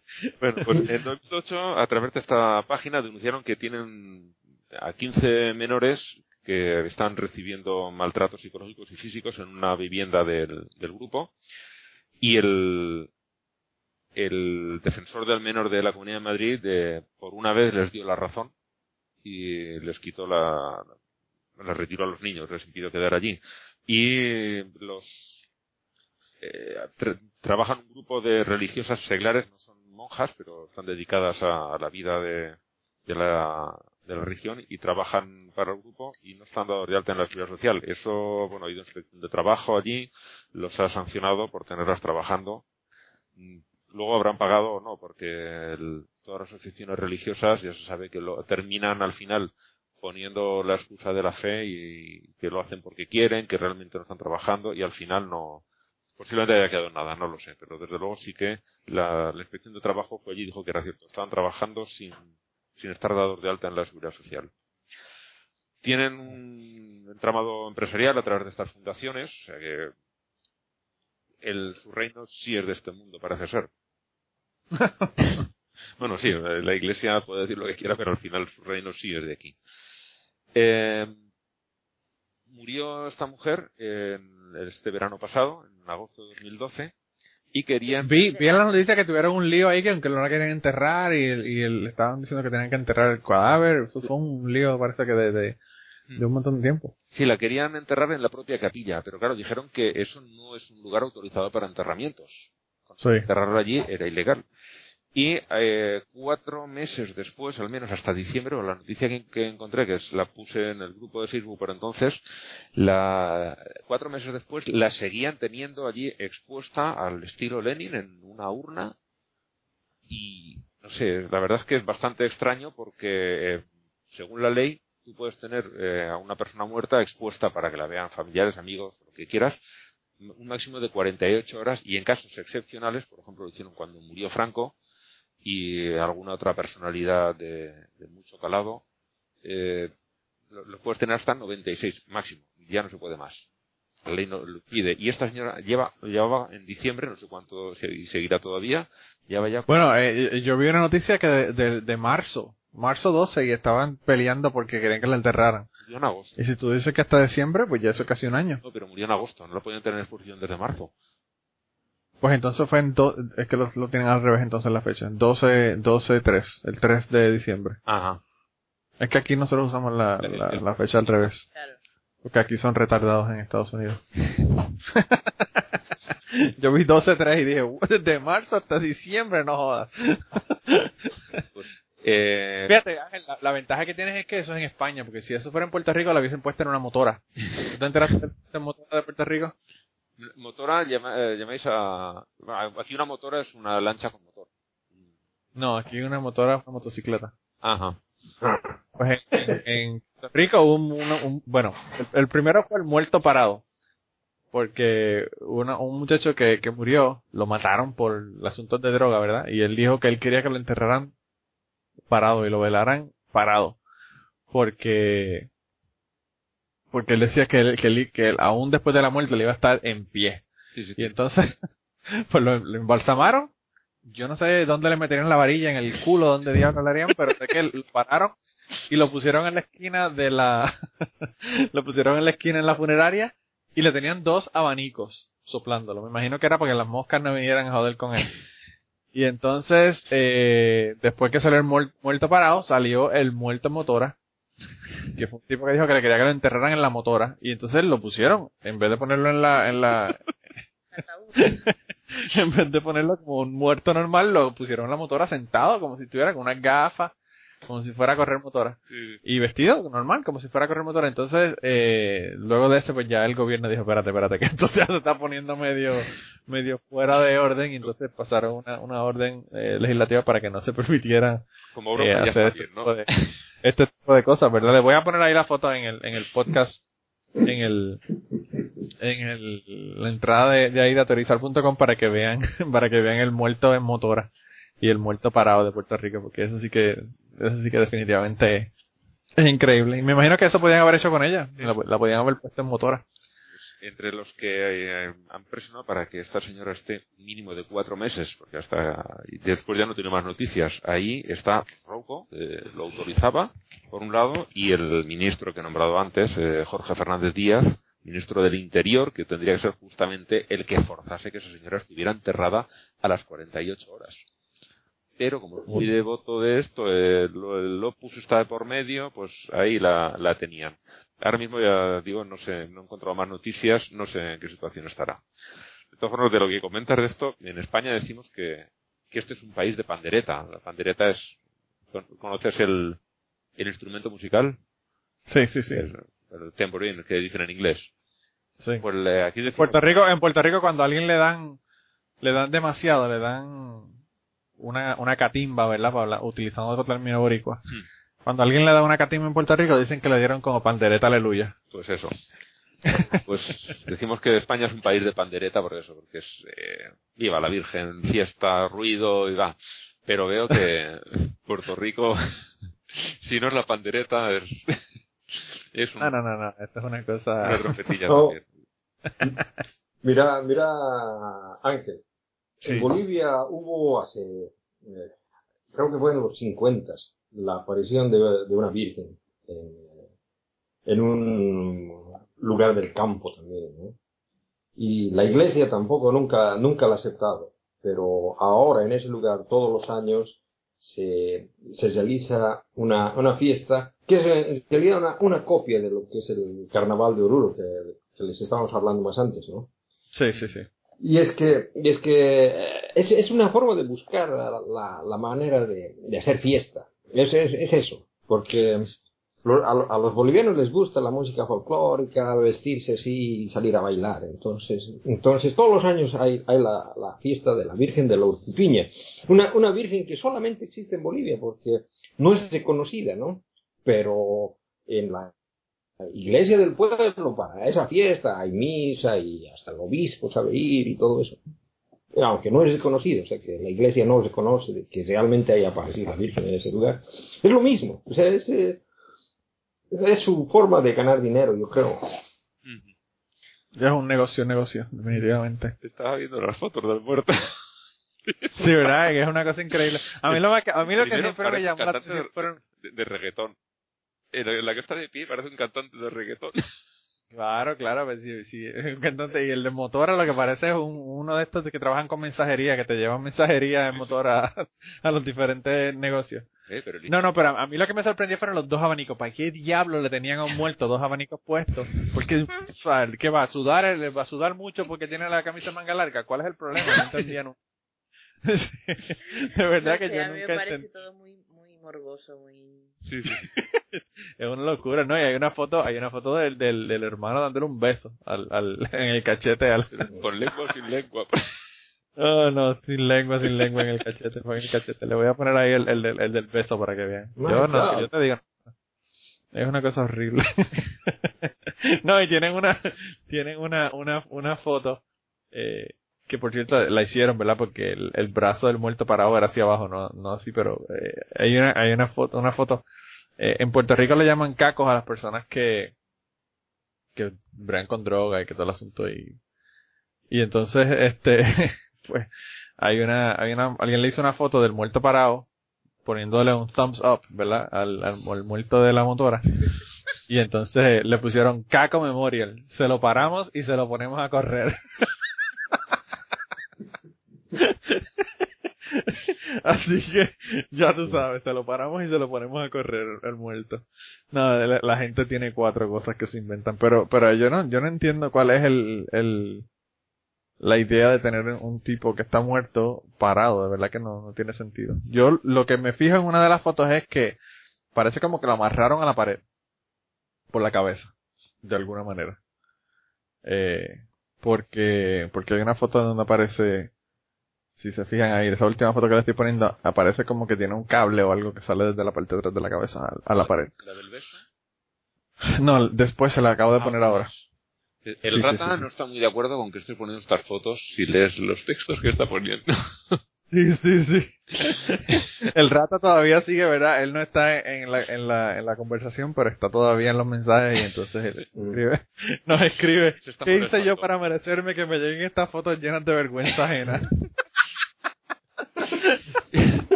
Yo creo que le pusieron algún tipo, un cáncamo en la parte de atrás de la cabeza y sí, lo tienen enganchado con un cable a la pared. No, pero Pero vamos, raro, ¿eh? vas, a, vas a tener que poner las fotos también en el, en el grupo, de, de- porque, si- porque si No, no no, la no. gente se va a desenchufar. Las voy a poner, las voy a poner en el, las voy a poner allá en el, en el, en el, en ateorizar.com. Así que cuando salga el podcast, eh, paren el podcast aquí en este momento y vayan directamente a ateorizar.com para que vean la foto del tipo eh, clavado por la cabeza a la pared y el muerto. ah, muerto. Esto, esto aquí, de verdad. Vaya colección de fotos. No, No, hermano, Ya, ya, es, que, pero- es, que, es que Puerto Rico está... Puerto Rico, como dicen, lo hace mejor definitivamente. Puerto Rico lo hace mejor. Pero a mí, te, te- te digo, esto fue hace años, esto fue hace como dos, tres años atrás, cuatro años atrás que ocurrió esto del muerto parado y, y el muerto de motora fue hace como dos años atrás o algo así. Ah, no sé. Yo lo que no entiendo es los dos fucking abanicos que le pusieron al muerto para soplarle. ¿sí? Esto es lo que a ti te desazona, ¿no? A mí eso me ha desconcertado totalmente, pues yo no entiendo cuál es el propósito de los dos, de los dos abanicos que le han puesto al muerto. Será porque estaba pudriéndose o algo, no sé. Yo no te juro que eh, embalsamados. Blanca, yo te juro que yo estoy seguro que eso era para espantarle las moscas. Definitivamente no hay, no hay otra forma. No hay otra forma, tiene que ser eso. Pero, pero, este, yo creo que para poder mandar para el carajo a un par de personas que ya estamos en una hora, como una hora y quince, una hora y veinte, vamos a, vamos a dejar esto aquí con la, con la muerta parada del escorial. y, entonces la semana que viene Kirkigan va a hablarnos de, del, grupo de la familia que él ya nos había comentado algo eh, anteriormente. Blanca nos, nos va a traer también otro grupo. Yo quería hablarle eh, del grupo de dos grupos. Uno, las iglesias que hay aquí en donde yo vivo, cerca de donde yo vivo, en Tennessee, en Kentucky, eh, que manejan serpientes venenosas en, como parte de los servicios religiosos. Y quería comentarles sobre, sobre los mitas, la organización Mita, que estos son de Puerto Rico, y ellos este, estuvieron en las noticias el otro día porque la persona que está a cargo de la iglesia ahora, que se llama Aarón, eh, tenía un hijo ilegítimo, y el hijo ilegítimo lo llevó a la corte, y hicieron una prueba de, de DNA y se determinó que sí es hijo de él, y tiene un escándalo, ellos siguen diciendo que no, y el hijo diciendo que sí, obviamente, porque es hijo de él. Y entonces, pues, eh, quería contarles sobre esta, esta organización de Puerto Rico, cómo se originó, y tienen montones de personas en 20.000 sitios, o sea, República Dominicana, Estados Unidos, Colombia, Venezuela, México, Costa Rica, El Salvador, bueno, eh, se han extendido bastante, eh, y salieron de un pueblo que me queda a mí como a 20 minutos de mi casa. Así que, eh, la semana que viene entonces continuamos con el tema y yo no sé, pero creo que tenemos a tanta gente en fila para hablar que yo creo que este tema va a durar más de más de una semana. Ah, por cierto, la semana que viene yo voy a estar de vacaciones, así que probablemente lo que va a ocurrir es que no vamos a tener podcast la semana que viene, pero dentro de dos semanas continuamos hablando de este tema con la segunda parte de, de todas estas sectas locas que que, que, que, que están al margen de las de las religiones eh, más grandes de las religiones organizadas. Yo Yo, yo quería, yo quería, de- oh, bueno, seguí. Ah, sí. Que, que- Comenta Ángel y después habla Kirkigan. que me estaba guardando para el final a, a los más divertidos, pero bueno, ya veo que quedan para otro programa, que son los de la Iglesia Palmariana, que estos se, se llevan la palma. Su propio nombre indica. Estos Bueno, pues entonces yo definitivamente creo que vamos como para cuatro programas entonces. ¿Cuál es el tuyo, Blanca, que te habías comentado? Esos son unos que se llaman, bueno, se llaman muchas cosas, pero una de las que se llaman es oración fuerte al Espíritu Santo, pare de sufrir. Esos son los, los del Tony de Melo, ¿no? ¿Son esos? No, no es Tony de Melo. Eso, ay, ahora es que no lo tengo delante apuntado el nombre. Es- son brasileños también, pero están en todo el mundo. No, yo he escuchado anuncios de para de sufrir en Sí. Puerto Rico. Para de sufrir. Y yo Este los no era- quería... Este Sí, jugador sí. del, del, de, creo que No, era de- eso era Forza para Coruña. vivir.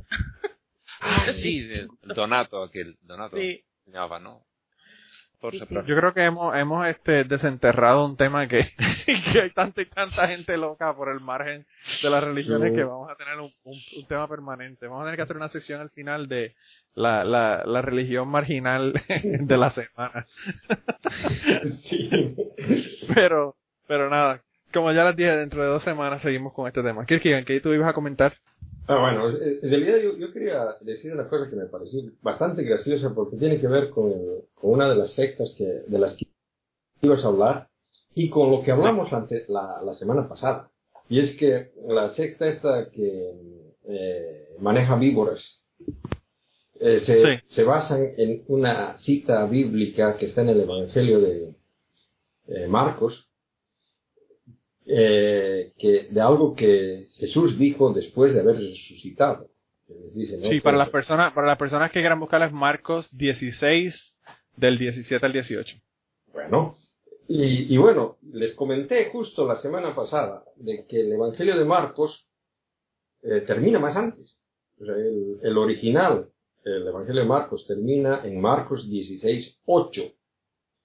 Y lo que fue agregado como finales, o sea, los finales alternativos que- de los que les hablé, comienzan a partir del, de, de Marcos 16, 9 para adelante. 9, sí. Es decir, eh, es- eh, se están basando en una cita bíblica que ni siquiera estaba en el original. Sí, sí, sí, sí, definitivamente. Hay Y otra cita también. por ella, que es lo peor. Sí, porque el, el, el año pasado, a finales del año pasado, ¿te acuerdas que murió el, el pastor de una de las iglesias?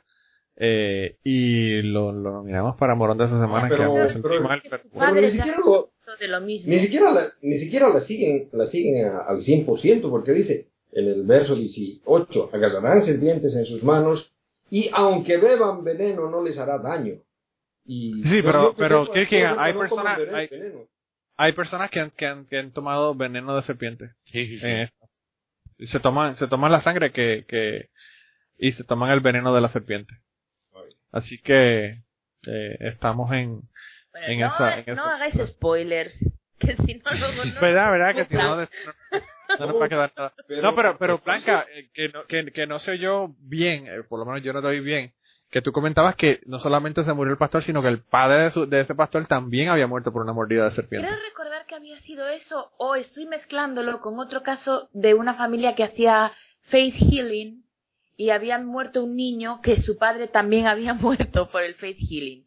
No, no el- si- yo sé que el pastor este, el papá también había muerto. Pero el papá murió en la década, me parece que de los 70, 60. Ya. Y entonces ahora él, él pues también murió por eso. Y por cierto, él no quiso ir al médico y no quiso ir al médico y no quiso ir al médico y no quiso ir al médico, pero ya al final dijo, por favor, lléveme al hospital, pero cuando lo llevaron al hospital ya era demasiado tarde y murió. Premio Bueno, Darwin. Sí, parece. No, o sea, de No, que- so- si dejó hijos no, No, no se el- lo pueden dar. el, El hijo se morirá dentro de 30 años, Ángel. Sí, pero, pero si no se muere a tiempo, antes de dejar hijos no les pueden dar el premio, porque es- esa Ah, gente que muere sin eso. descendencia. Sí, sí, porque Ah. sí, sí, descendencia, Claro. eh, fíjate, no lo eh, sabía. eso. claro, es que el premio es por eliminar eh, tus, tus genes del, Material el- genético defectuoso. De- del acervo genético, del, del gene pool que dicen en inglés. Sí, sí, sí. Retirarlos sin dejar descendencia, claro. Porque si es una, una, un fuertes indicios de que la estupidez puede ser hereditaria, ¿no? Sí, sí. Con Bueno, eso es una estupidez, pero, pero el intelecto y, y- y la, el- la, la materia gris, eh, definitivamente que es algo que se hereda. Así que no se puede hacer. Pero vuel- vuelvo, vuelvo, vuelvo y repito lo que dijo eh, Blanca. Vamos a no darle spoilers a, a la gente para que, para que nos escuchen en dos semanas. Este, así que nada, tenemos un montón de gente en fila para reírnos de ellos un rato. Eh, junto con el muerto parado que nos reímos, reímos de él esta semana. Y, y vamos a mandar para el carajo a un par de gente antes de que, de que se nos acabe el tiempo. Eh, si quieren, arranquen ustedes con la mandada al carajo. La mía es una universidad, a una profesora de la universidad, así que Eh, si quieren ustedes, eh, comenten lo que, los que trajeron ustedes. Y entonces yo al final le, le comento con él cuál era el que yo tenía. Bueno, o sí, o arranca, no, arranca bien, Blanca. Ya. Vale, pues yo estoy muy enfadada, pero muy, muy, muy enfadada. Y como no, es colectivo. Eh, es un caso que se está produciendo ahora mismo en El Salvador. Eh, es una mujer que está gravemente enferma, tiene lupus y otra serie de enfermedades y se ha quedado embarazada y el embarazo tiene insuficiencia renal, bueno, más cosas. Y el embarazo está deteriorando gravemente su salud, su vida corre riesgo y no la quieren dejar abortar porque el aborto no es legal. Para rizar el rizo, eh, los médicos han detectado que el feto no tiene cerebro y por lo tanto moriría al nacer sin ninguna duda y aún así no la dejan abortar. Que ya me parece mm, fuera de toda humanidad semejante cosa. Claro. Entonces yo quería mandar al carajo a las autoridades del país y también a una cosa que se llama Red Familia, que es una red de asociaciones, según ellas, provida y según yo, hijas de puta, que, que, que están diciendo que ellos quieren ayudarla, pero que no, sin abortar. O sea, quieren que lleve adelante el embarazo, aún sabiendo que el bebé no es viable, que no puede vivir Wow.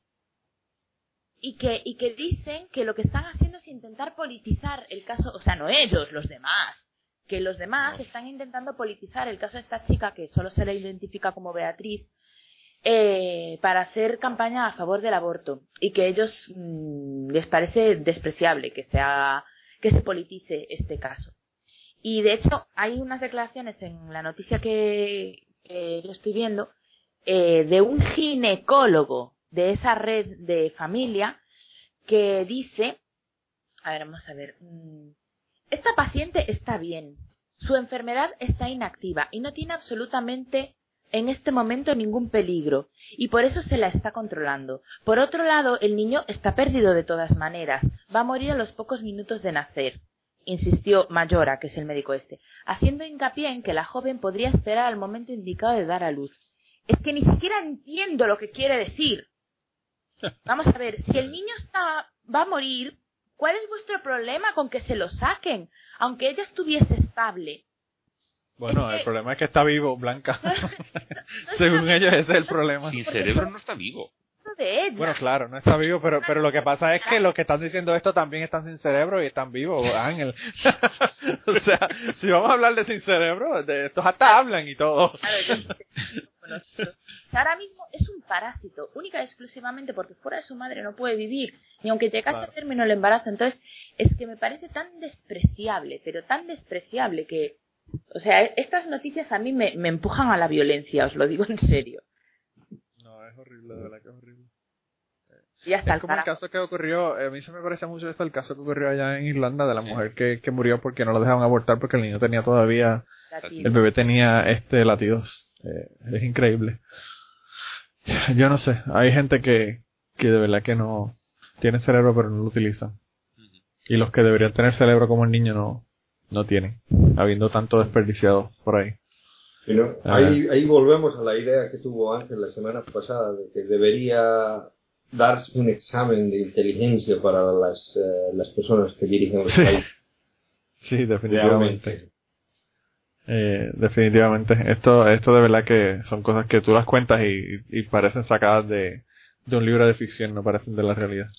Había una Así frase, que al carajo, al carajo de ellos también, blancas, definitivamente. Al carajo. había una frase que dijo, no recuerdo si fue Bush hijo o un senador cuando él estaba en el gobierno, que no sé qué burrada dijo y se lo recriminaron, periodistas o quien fuera. Y el señor se defendió diciendo que para ser senador o para entrar en el gobierno no te pedían una prueba de cociente intelectual. Sí. Evidentemente, en tu caso, lo dejo muy claro. Yeah.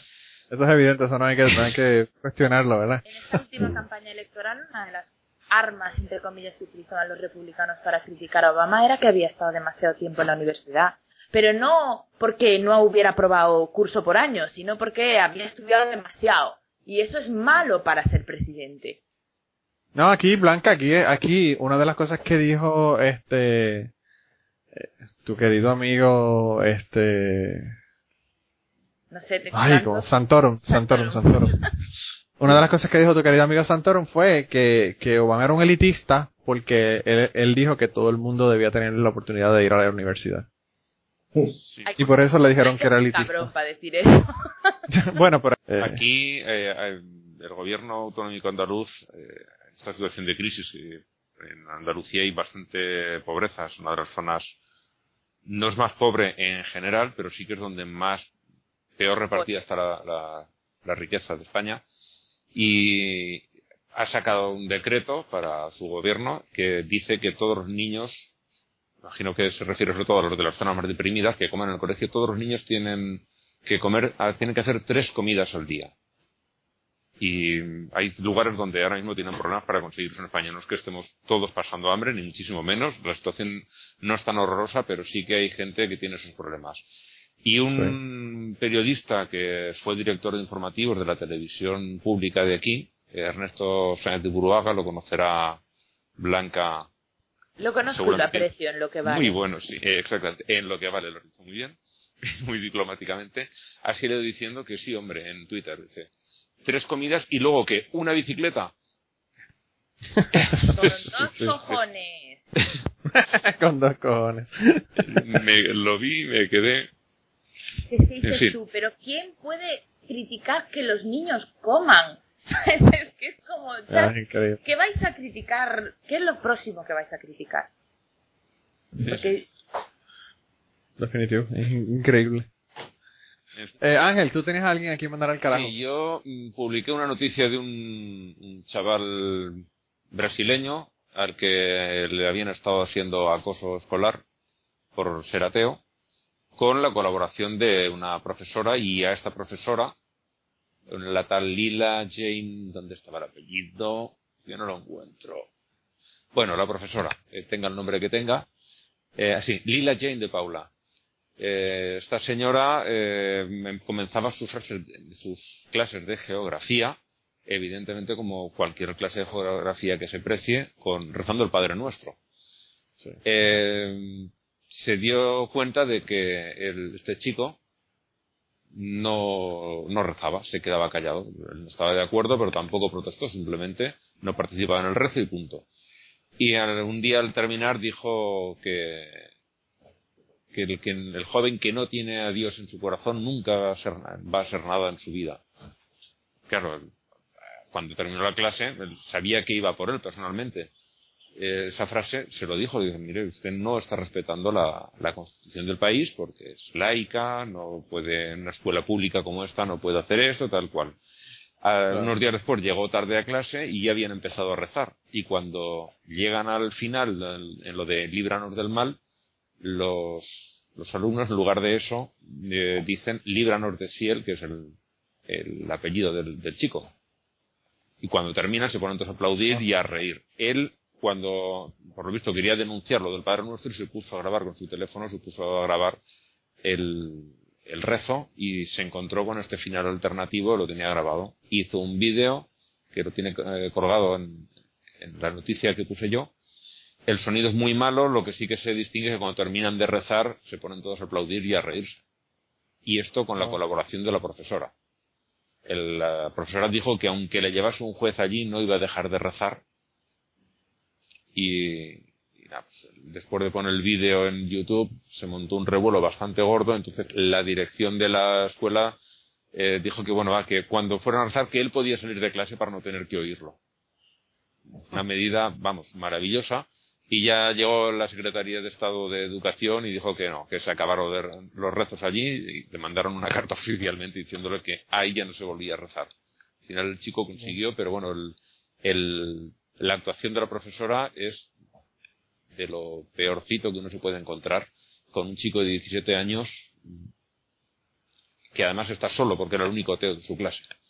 Y Fíjate, a mí, a me gusta mucho el hecho de que, de que tantos jóvenes ateos en todos lados, porque no solamente en Estados Unidos o en Brasil, estén poniéndose los, los pantalones en su sitio y pues Están saliendo Eh, de ese armario, vamos. sí, están saliendo de ese armario y están confrontando a la gente que están haciendo cosas que, que son claramente ilegales. Eh, porque definitivamente, o sea, esto en, la mayor parte de las constituciones de, las que- de los países que estamos hablando son cosas que son ilegales. No, y además a Eh. muchos de ellos les está reportando, que obviamente ellos no lo hacen por eso, ¿no? Pero les está reportando eh, ventajas porque eh, a la chica esta Jessica, ¿cómo era? Jessica Alquish o Jessica Sí. Alquist. le sí. han, le han conseguido una beca para ir a la universidad. El otro día también una chica en un, en un instituto de Estados Unidos eh, se levantó en una clase de estas de educación sexual, solo abstinencia, y, y se puso a protestar por esta práctica que, le llaman ahora slut shaming, que es avergonzar a las chicas que consideran ligeras de cascos. Y, y, y un revuelo y una universidad le, le dio una beca para que fuese al año siguiente a estudiar allí. Y además de que me parece genial que estas, que estas personas eh, obtengan un, un respaldo, ¿no? Cuando seguramente en sus pueblos les salga muy caro levantarse y protestar contra estas cosas, para mí es muy positivo porque demuestra que en realidad hay mucha más gente que es partidaria de estas cosas y que normalmente no dice nada. Claro. Porque si tú, si tú lo haces y una universidad te llama para que estudies allí, significa que en esa universidad hay un sentimiento positivo hacia lo que tú estás haciendo, ¿no? Y eso me parece muy interesante. Sí, sí. Sí, sí. Yo definitivamente yo creo que, que estamos moviéndonos en la dirección correcta. Eh, y yo creo que por eso es que las iglesias están tan, tan malas de los nervios con las cosas que están ocurriendo, porque cada vez le, le, le permiten abusar menos del resto de, la gente que no cree en lo mismo que ellos. Y en que- muchos lugares las iglesias también se están vaciando. Sí. También, sí, sí, sí, definitivo. Es- Esta, Eh, esta limitación en las barbaridades que se les permite a la Iglesia lo están presentando ellos como persecución hacia los cristianos. Sí. No sé si fuera de ahí pasará, pero aquí en España eh, sí que pasa. Dicen, no puedes hacer, no puedes forzar a la gente a hacer esto. Eh, Me estás persiguiendo, estás limitando mi libertad religiosa. No, perdona. Estoy garantizando la del vecino. Claro. No confundamos. Claro, eso. claro. Que yo a ti no te deje tirar un señor a la hoguera no es un ataque a ti, es una defensa del otro. Vamos a poner cada cosa en su sitio. Sí, sí, definitivamente. Eh, Kirkigan, ¿a quién te ibas a mandar esta semana? Bueno, eh, eh, mi mandada al carajo es saber, tiene tintes reales. El- se trata de una institución que se llama Higher Council of Religion Scholars de Marruecos y esta institución está dirigida por el rey Mohammed VI, que el día jueves de esta semana ah, publicaron en un periódico eh, en lenguaje árabe una mm, fatwa. Una fatwa es un tipo de, de opinión especializada ¿no? por los eh, religiosos islámicos en, las que, en la que dice que los musulmanes que abandonen su fe deberían ser condenados a muerte. ¿No? Okay. O sea, de que, bueno, en, en realidad no, no, no, es, ni- no es ninguna ley nada, pero se, está dando uno- una opinión que es bastante grave, ¿no? Lo, sí, no, lo, lo interesante del caso es de que es- esta, esta opinión la, la publicó Qasem el, el, Gaza- el Ghazali, que es el primer eh, refugiado político por razones religiosas que precisamente viene de, Marruecos y eh, vive como refugiado en, Suiza. Y, o sea, que muestra de que en realidad sí hay, persecución contra eh, apóstatas. Bueno, en realidad eso va, va a- hacia las personas que son islámicos, que quieren cambiar de religión, que quieren volverse cristianos o que se, que se vuelven ateos, ¿no? Sí. Y, y pena de muerte por eso. Como Y- son muchísimos los países que están, se están uniendo a una, a un grupo elite de los, de los países, porque hay un montón de países que tienen esta, esta, pues estas leyes en contra de, de las personas que dejan el Islam y las personas que no son eh, musulmanes. Se da la circunstancia de que en Marruecos, el rey de Marruecos, uno de los títulos que tiene es comendador de los creyentes, que viene a ser más o menos como máxima autoridad del Islam en el país, una especie de papa local para el país. Entonces, No, que vendría a ser la de Inglaterra y la, ingle- la iglesia anglicana, ¿no? No, si se, sí, algo si- parecido. si se llama Mohammed, Mohammed el sexto, ¿no? Imagínate Sí, que... Mohamed, Bueno, pero su padre- ¿Mohamed la raja o Mohamed solo?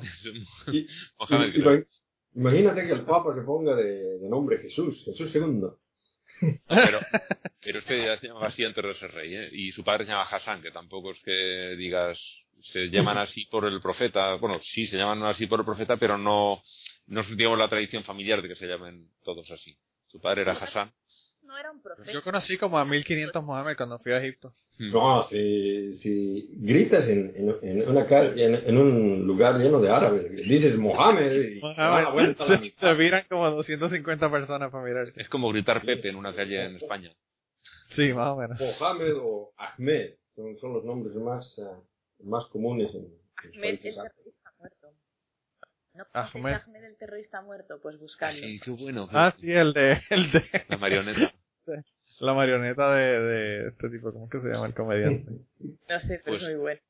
En la, la noticia que encontré yo acerca de, de este caso que comentas, Kirkigan, eh, todavía resulta peor Sí. porque lo que pone aquí, esta fatua había sido solicitada por la Delegación Ministerial de Derechos Humanos. O sea, los- la Delegación Ah. Ministerial de Derechos Humanos, según dice esta noticia, no sé si será una fuente de las mejores, fue la que pidió que sacasen una fatua condenando a muerte al que abandone el Islam. Según Hablando, de, hablando de tener una idea eh, torcida de lo que son los derechos humanos, ¿verdad? Sí, sí, sí. Qué cosa más increíble. Pues yo, eh, esta semana, el que quiero mandar al carajo fue un, un artículo que vi en Free Thought Blogs, en el blog de, de PC Myers. Y PC Myers lo que comentaba eh, es una... eh, hay un, un profesor, eh, que él, él le pone profesor entre comillas porque realmente es de la universidad Liberty University. Liberty University es una universidad que, que es religiosa y que son eh, básicamente un mouthpiece para la iglesia en los Estados Unidos. Esto es lo, Eh, lo que ellos llaman no. eh, diploma mil, ¿no? Sí, sí, sí, ellos no están ni acreditados, me parece, me parece que no están ni acreditados por, por pues, la, la organización de universidades que acredita en los Estados Unidos. Pero eh, la persona se llama Judith, ah, Judith Reisman, se llama. Y, y ella dio una explicación sobre la homosexualidad y dice que el neurocirujano Daniel Hilton eh, habló sobre la pornografía y la orientación sexual. Y él dijo, la pornografía es una ferormona visual. Yo eso nunca lo he escuchado, ¿verdad? Una ferormona visual, pero bueno. Eh, es una droga eh, muy poderosa de 100 billones de dólares, billones americanos que son eh, 100 millones, sí. Eh, y, y está cambiando la sexualidad aún más rápido a través de la aceleración eh, cibernética del Internet.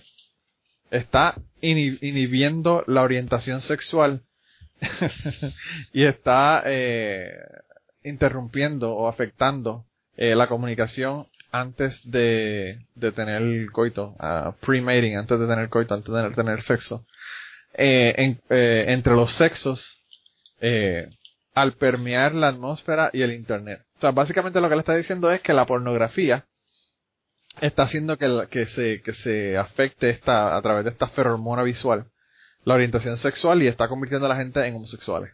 Así que esa es la explicación que ella, que ella da para que, para que la, para la proliferación de la homosexualidad, que yo no sé, yo no la veo porque hay la misma cantidad de homosexuales ahora que han habido siempre, eh, a nivel de porcentaje de la población, ¿verdad? Pero aparentemente esta persona está rodeado de homosexuales y parece que piensa que hay una, un porcentaje más alto de homosexuales ahora de lo que había antes. Pero esa es la explicación, así que gente, dejen de ver pornografía porque la pornografía es lo que hace que esta feromona visual afecte eh, la preferencia sexual y hace que la gente se, se conviertan en homosexuales.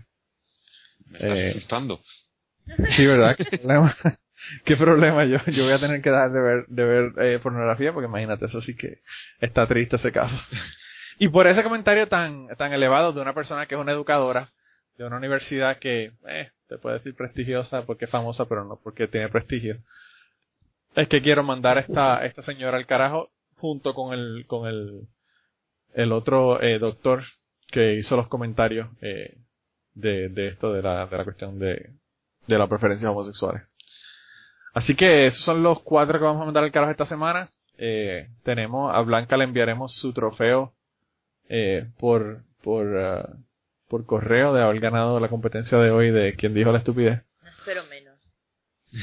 No, imagínate, te- o te mandamos eso o te mandamos un muerto parado o no sé algo, algo. vamos a ver qué vamos a ver qué te podemos enviar. Una licuadora pentecostal. una licuadora pentecostal, un muerto parado, una mona y un mono, quizás te- te interese pues, comenzar un zoológico en tu casa. Así que eh, será una sorpresa la que vas a recibir de, de premio de esta semana por eso. Y nada, no sé si tienen algo más que, que comentar o no, no sé si, si tienen algo más, pero si no, entonces terminamos. Por mi parte Siempre ya... que les pregunto no tienen nada más que comentar. No, yo por mi Pero parte... si llevamos dos horas hablando. Chica, lo que pasa es que no quiero irme sin darle la oportunidad, ¿verdad? De hable ahora o calle para siempre. O por lo menos por dos semanas en este caso. Tenemos un momento más para ponernos en ridículo, ¿no? No, sabrás, Ángel, que yo le doy esa opción a ustedes, pero en el podcast de De Cachete yo no permito que... Yo no le digo que si tienen algo más que decir, porque entonces La- la- se toman tres horas más. La respuesta siempre El- es sí. El podcast de la semana pasada, eh, o o de esta semana, que lo subí, que lo subí eh, sábado, este, fueron dos horas y veinte minutos. Y pu- Uy. pudiéramos haber seguido hablando, lo que pasa es que yo le dije que ya estaban hablando cosas que no tenían, que no tenían eh, importancia. Estaban diciendo los dos lo mismo y repitiéndolo por 45 minutos. Eh, pero nada, entonces terminamos con la cita de cierre. La cita de cierre es de José Saramago. Esta semana. Si no sabes quién es José Saramago, eh, quíndate de un, de un palo a la parte de atrás de tu casa. Eh, y José Saramago dijo, en ningún momento de la historia, en ningún lugar del planeta, las religiones han servido para que los seres humanos se acerquen los unos a los otros. Por el contrario, solo han servido para separar, para quemar, para torturar. No creo en Dios, no lo necesito y además soy buena persona. Y yo me uno, me hago eco de sus palabras y también no creo en Dios, no lo necesito y además soy buena persona. Y con eso lo dejamos, así que son dos semanas, gente. Esperamos que puedan sobrevivir. Yo de todos modos le voy a subir uno de los anteriores podcasts, no sé cuál. Eh, pero dentro de dos semanas continuamos hablando de estas eh, religiones marginales.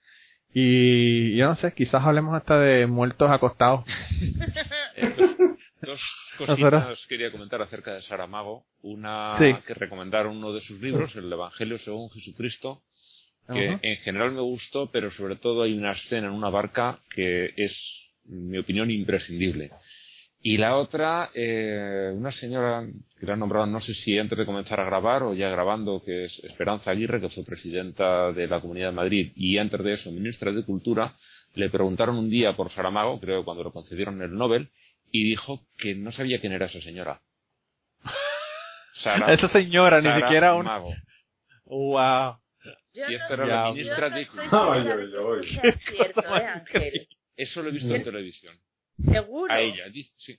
Yo he visto, Vale. la he visto en vídeo, en el programa que hacía precisamente el, este mismo, Qué cosa más increíble. este mismo vídeo que he puesto el, el enlace del, de, de Gonzo, de cuando van a- al, al Escorial, el director de este programa, se llama José Miguel Monzón, se hace llamar el Gran Wyoming, el programa que tenía en aquella época la sacaron, como le ponían el micrófono delante de la boca y le preguntaban qué opinión le merece que le hayan dado el nombre a Saramago. Dice, no conozco a esta señora.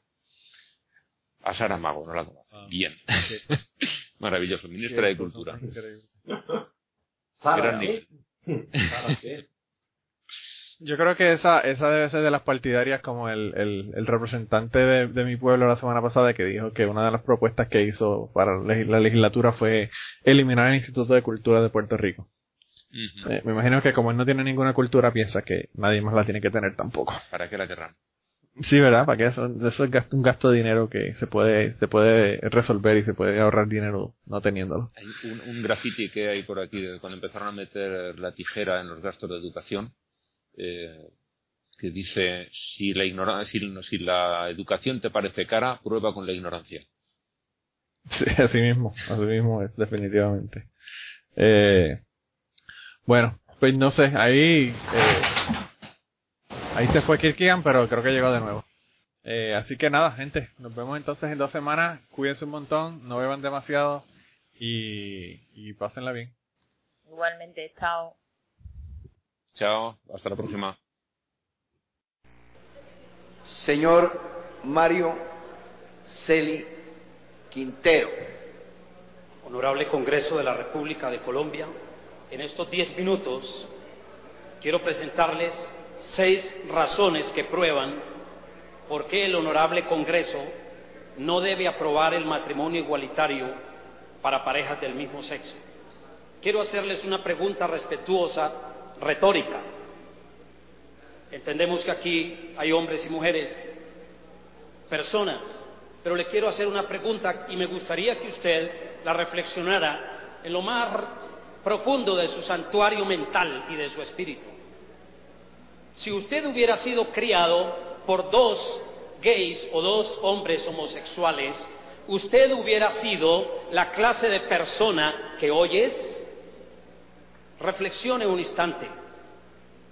Por ende, la primera razón que quiero compartir es una investigación importante.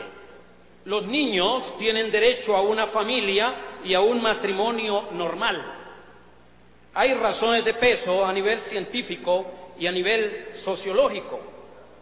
En un estudio en Child Trends que usted consigue en Internet, y esta fue una ponencia que yo pasé a la Corte Constitucional en el año 2009, si a los que gusten se las puedo hacer llegar, esta organización norteamericana que vela por el bienestar infantil y de la familia, los investigadores claramente han demostrado que en cuanto atañe a la estructura familiar, esta solamente en medio de los problemas se aviene y soluciona mejor sus conflictos con un perfil satisfactorio de matrimonios constituidos por un padre y una madre que tienen capacidad de solucionar conflictos familiares. En otro estudio, en este caso en youth.org, se ha descubierto que los niños criados por parejas homosexuales presentan una psicopatología de total insatisfacción con su propio género.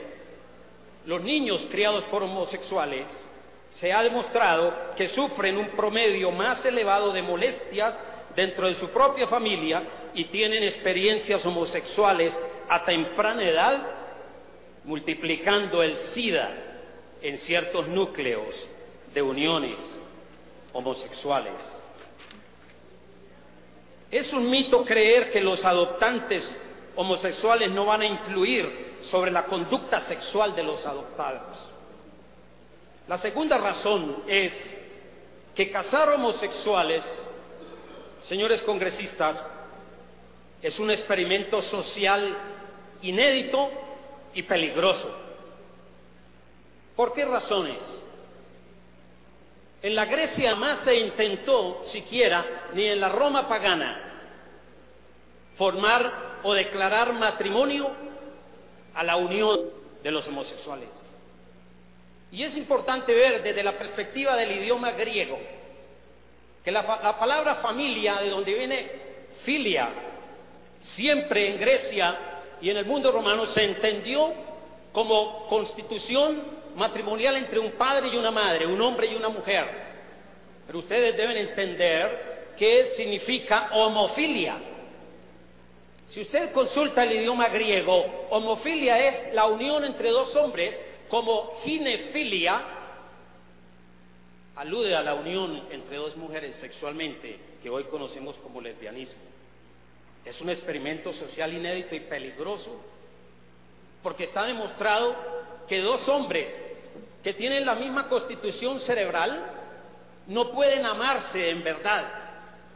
Yo en mi trabajo de campo, dentro de la orientación psicológica, he visto y tratando a hombres en este sentido, uno puede ver que no tienen capacidad de amar a su compañero, sino lo que siempre buscan es llenar el afecto que no tuvieron desde niños y lo expresan a través de descargas orgásmicas.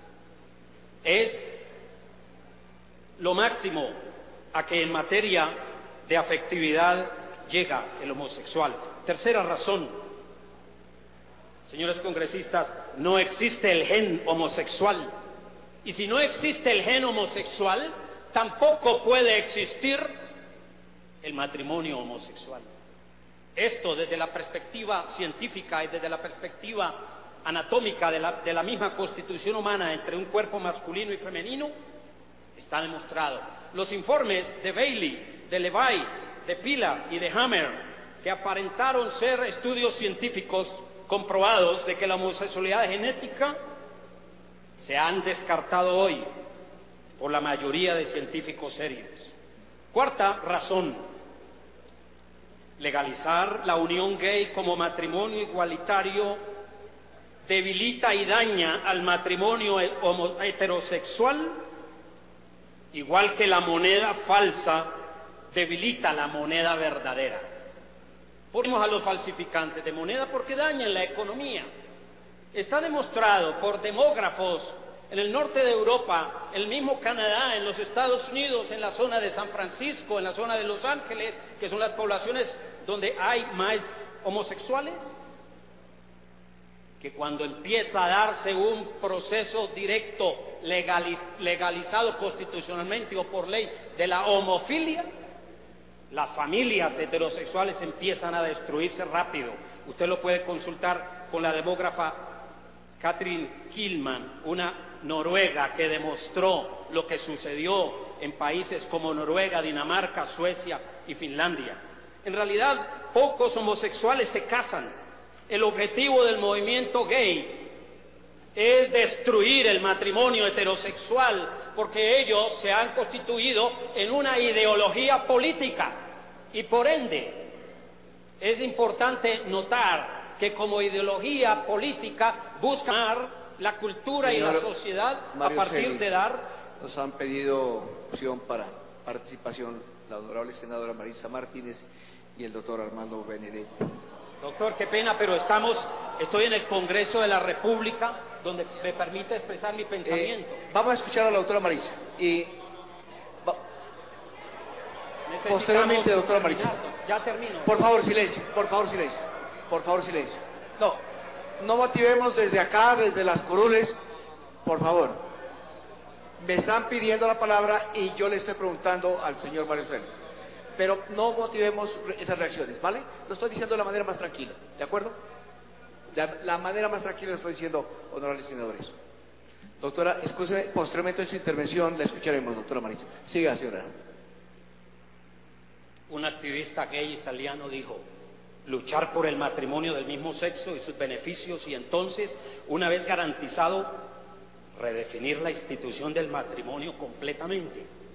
Pedir el derecho de casarse no como una forma de adherirse a los códigos morales de la sociedad, sino de desbancar un mito y de alterar radicalmente una institución arcaica, el matrimonio monógamo y heterosexual, la acción más subversiva que puedan emprender los homosexuales y lesbianas es transformar por completo la noción de familia, que es un concepto sacado de Alfred Kinsey, el entomólogo norteamericano de los años 40 y los años 50. Termino aquí, mire, ¿qué pueden pedir después la homosexualidad organizada, los gays? Van a pedir, como están pidiendo en los Estados Unidos, la asociación NAMBLA, en inglés, North American Man Boy Love Association, Asociación Americana para la legalización entre, del amor entre el viejo y el niño. Después, más adelante, se nos va a pedir a la sociedad colombiana que bajen el consentimiento sexual a 10 o 8 años. Y esto destruye la vida y destruye el mundo, destruye la comunidad. NAMBLA es hoy una organización que está luchando en Estados Unidos para que se le dé estos supuestos derechos. La Corte ha concedido ya 11 o 12 beneficios. Yo creo que esto es suficiente porque se atenta directamente contra el matrimonio. Y por último, ¿ustedes no han pensado en las consecuencias médicas de la homosexualidad? La señora que intervino ahora nos da la razón. Una de estas personas murió antes, lo cual está demostrado que la homosexualidad baja el nivel de longevidad, es decir, la longevidad se afecta directamente Porque si nosotros no entendemos las consecuencias médicas de la homosexualidad, vamos a afectar a muchísima gente en esta nación. Hay mucha enfermedad desde el punto de vista de cáncer anal, existe cantidad de enfermedades que son una Silencio, por favor, silencio. contra la y al sociedad, señor, y al, contra la al señor Celis, por favor, estamos en una audiencia que la concedió gustosamente el Senado. Les, le habíamos pedido la máxima altura, que la noticia sean los fundamentos, las razones, los argumentos y no expresiones de ese tipo.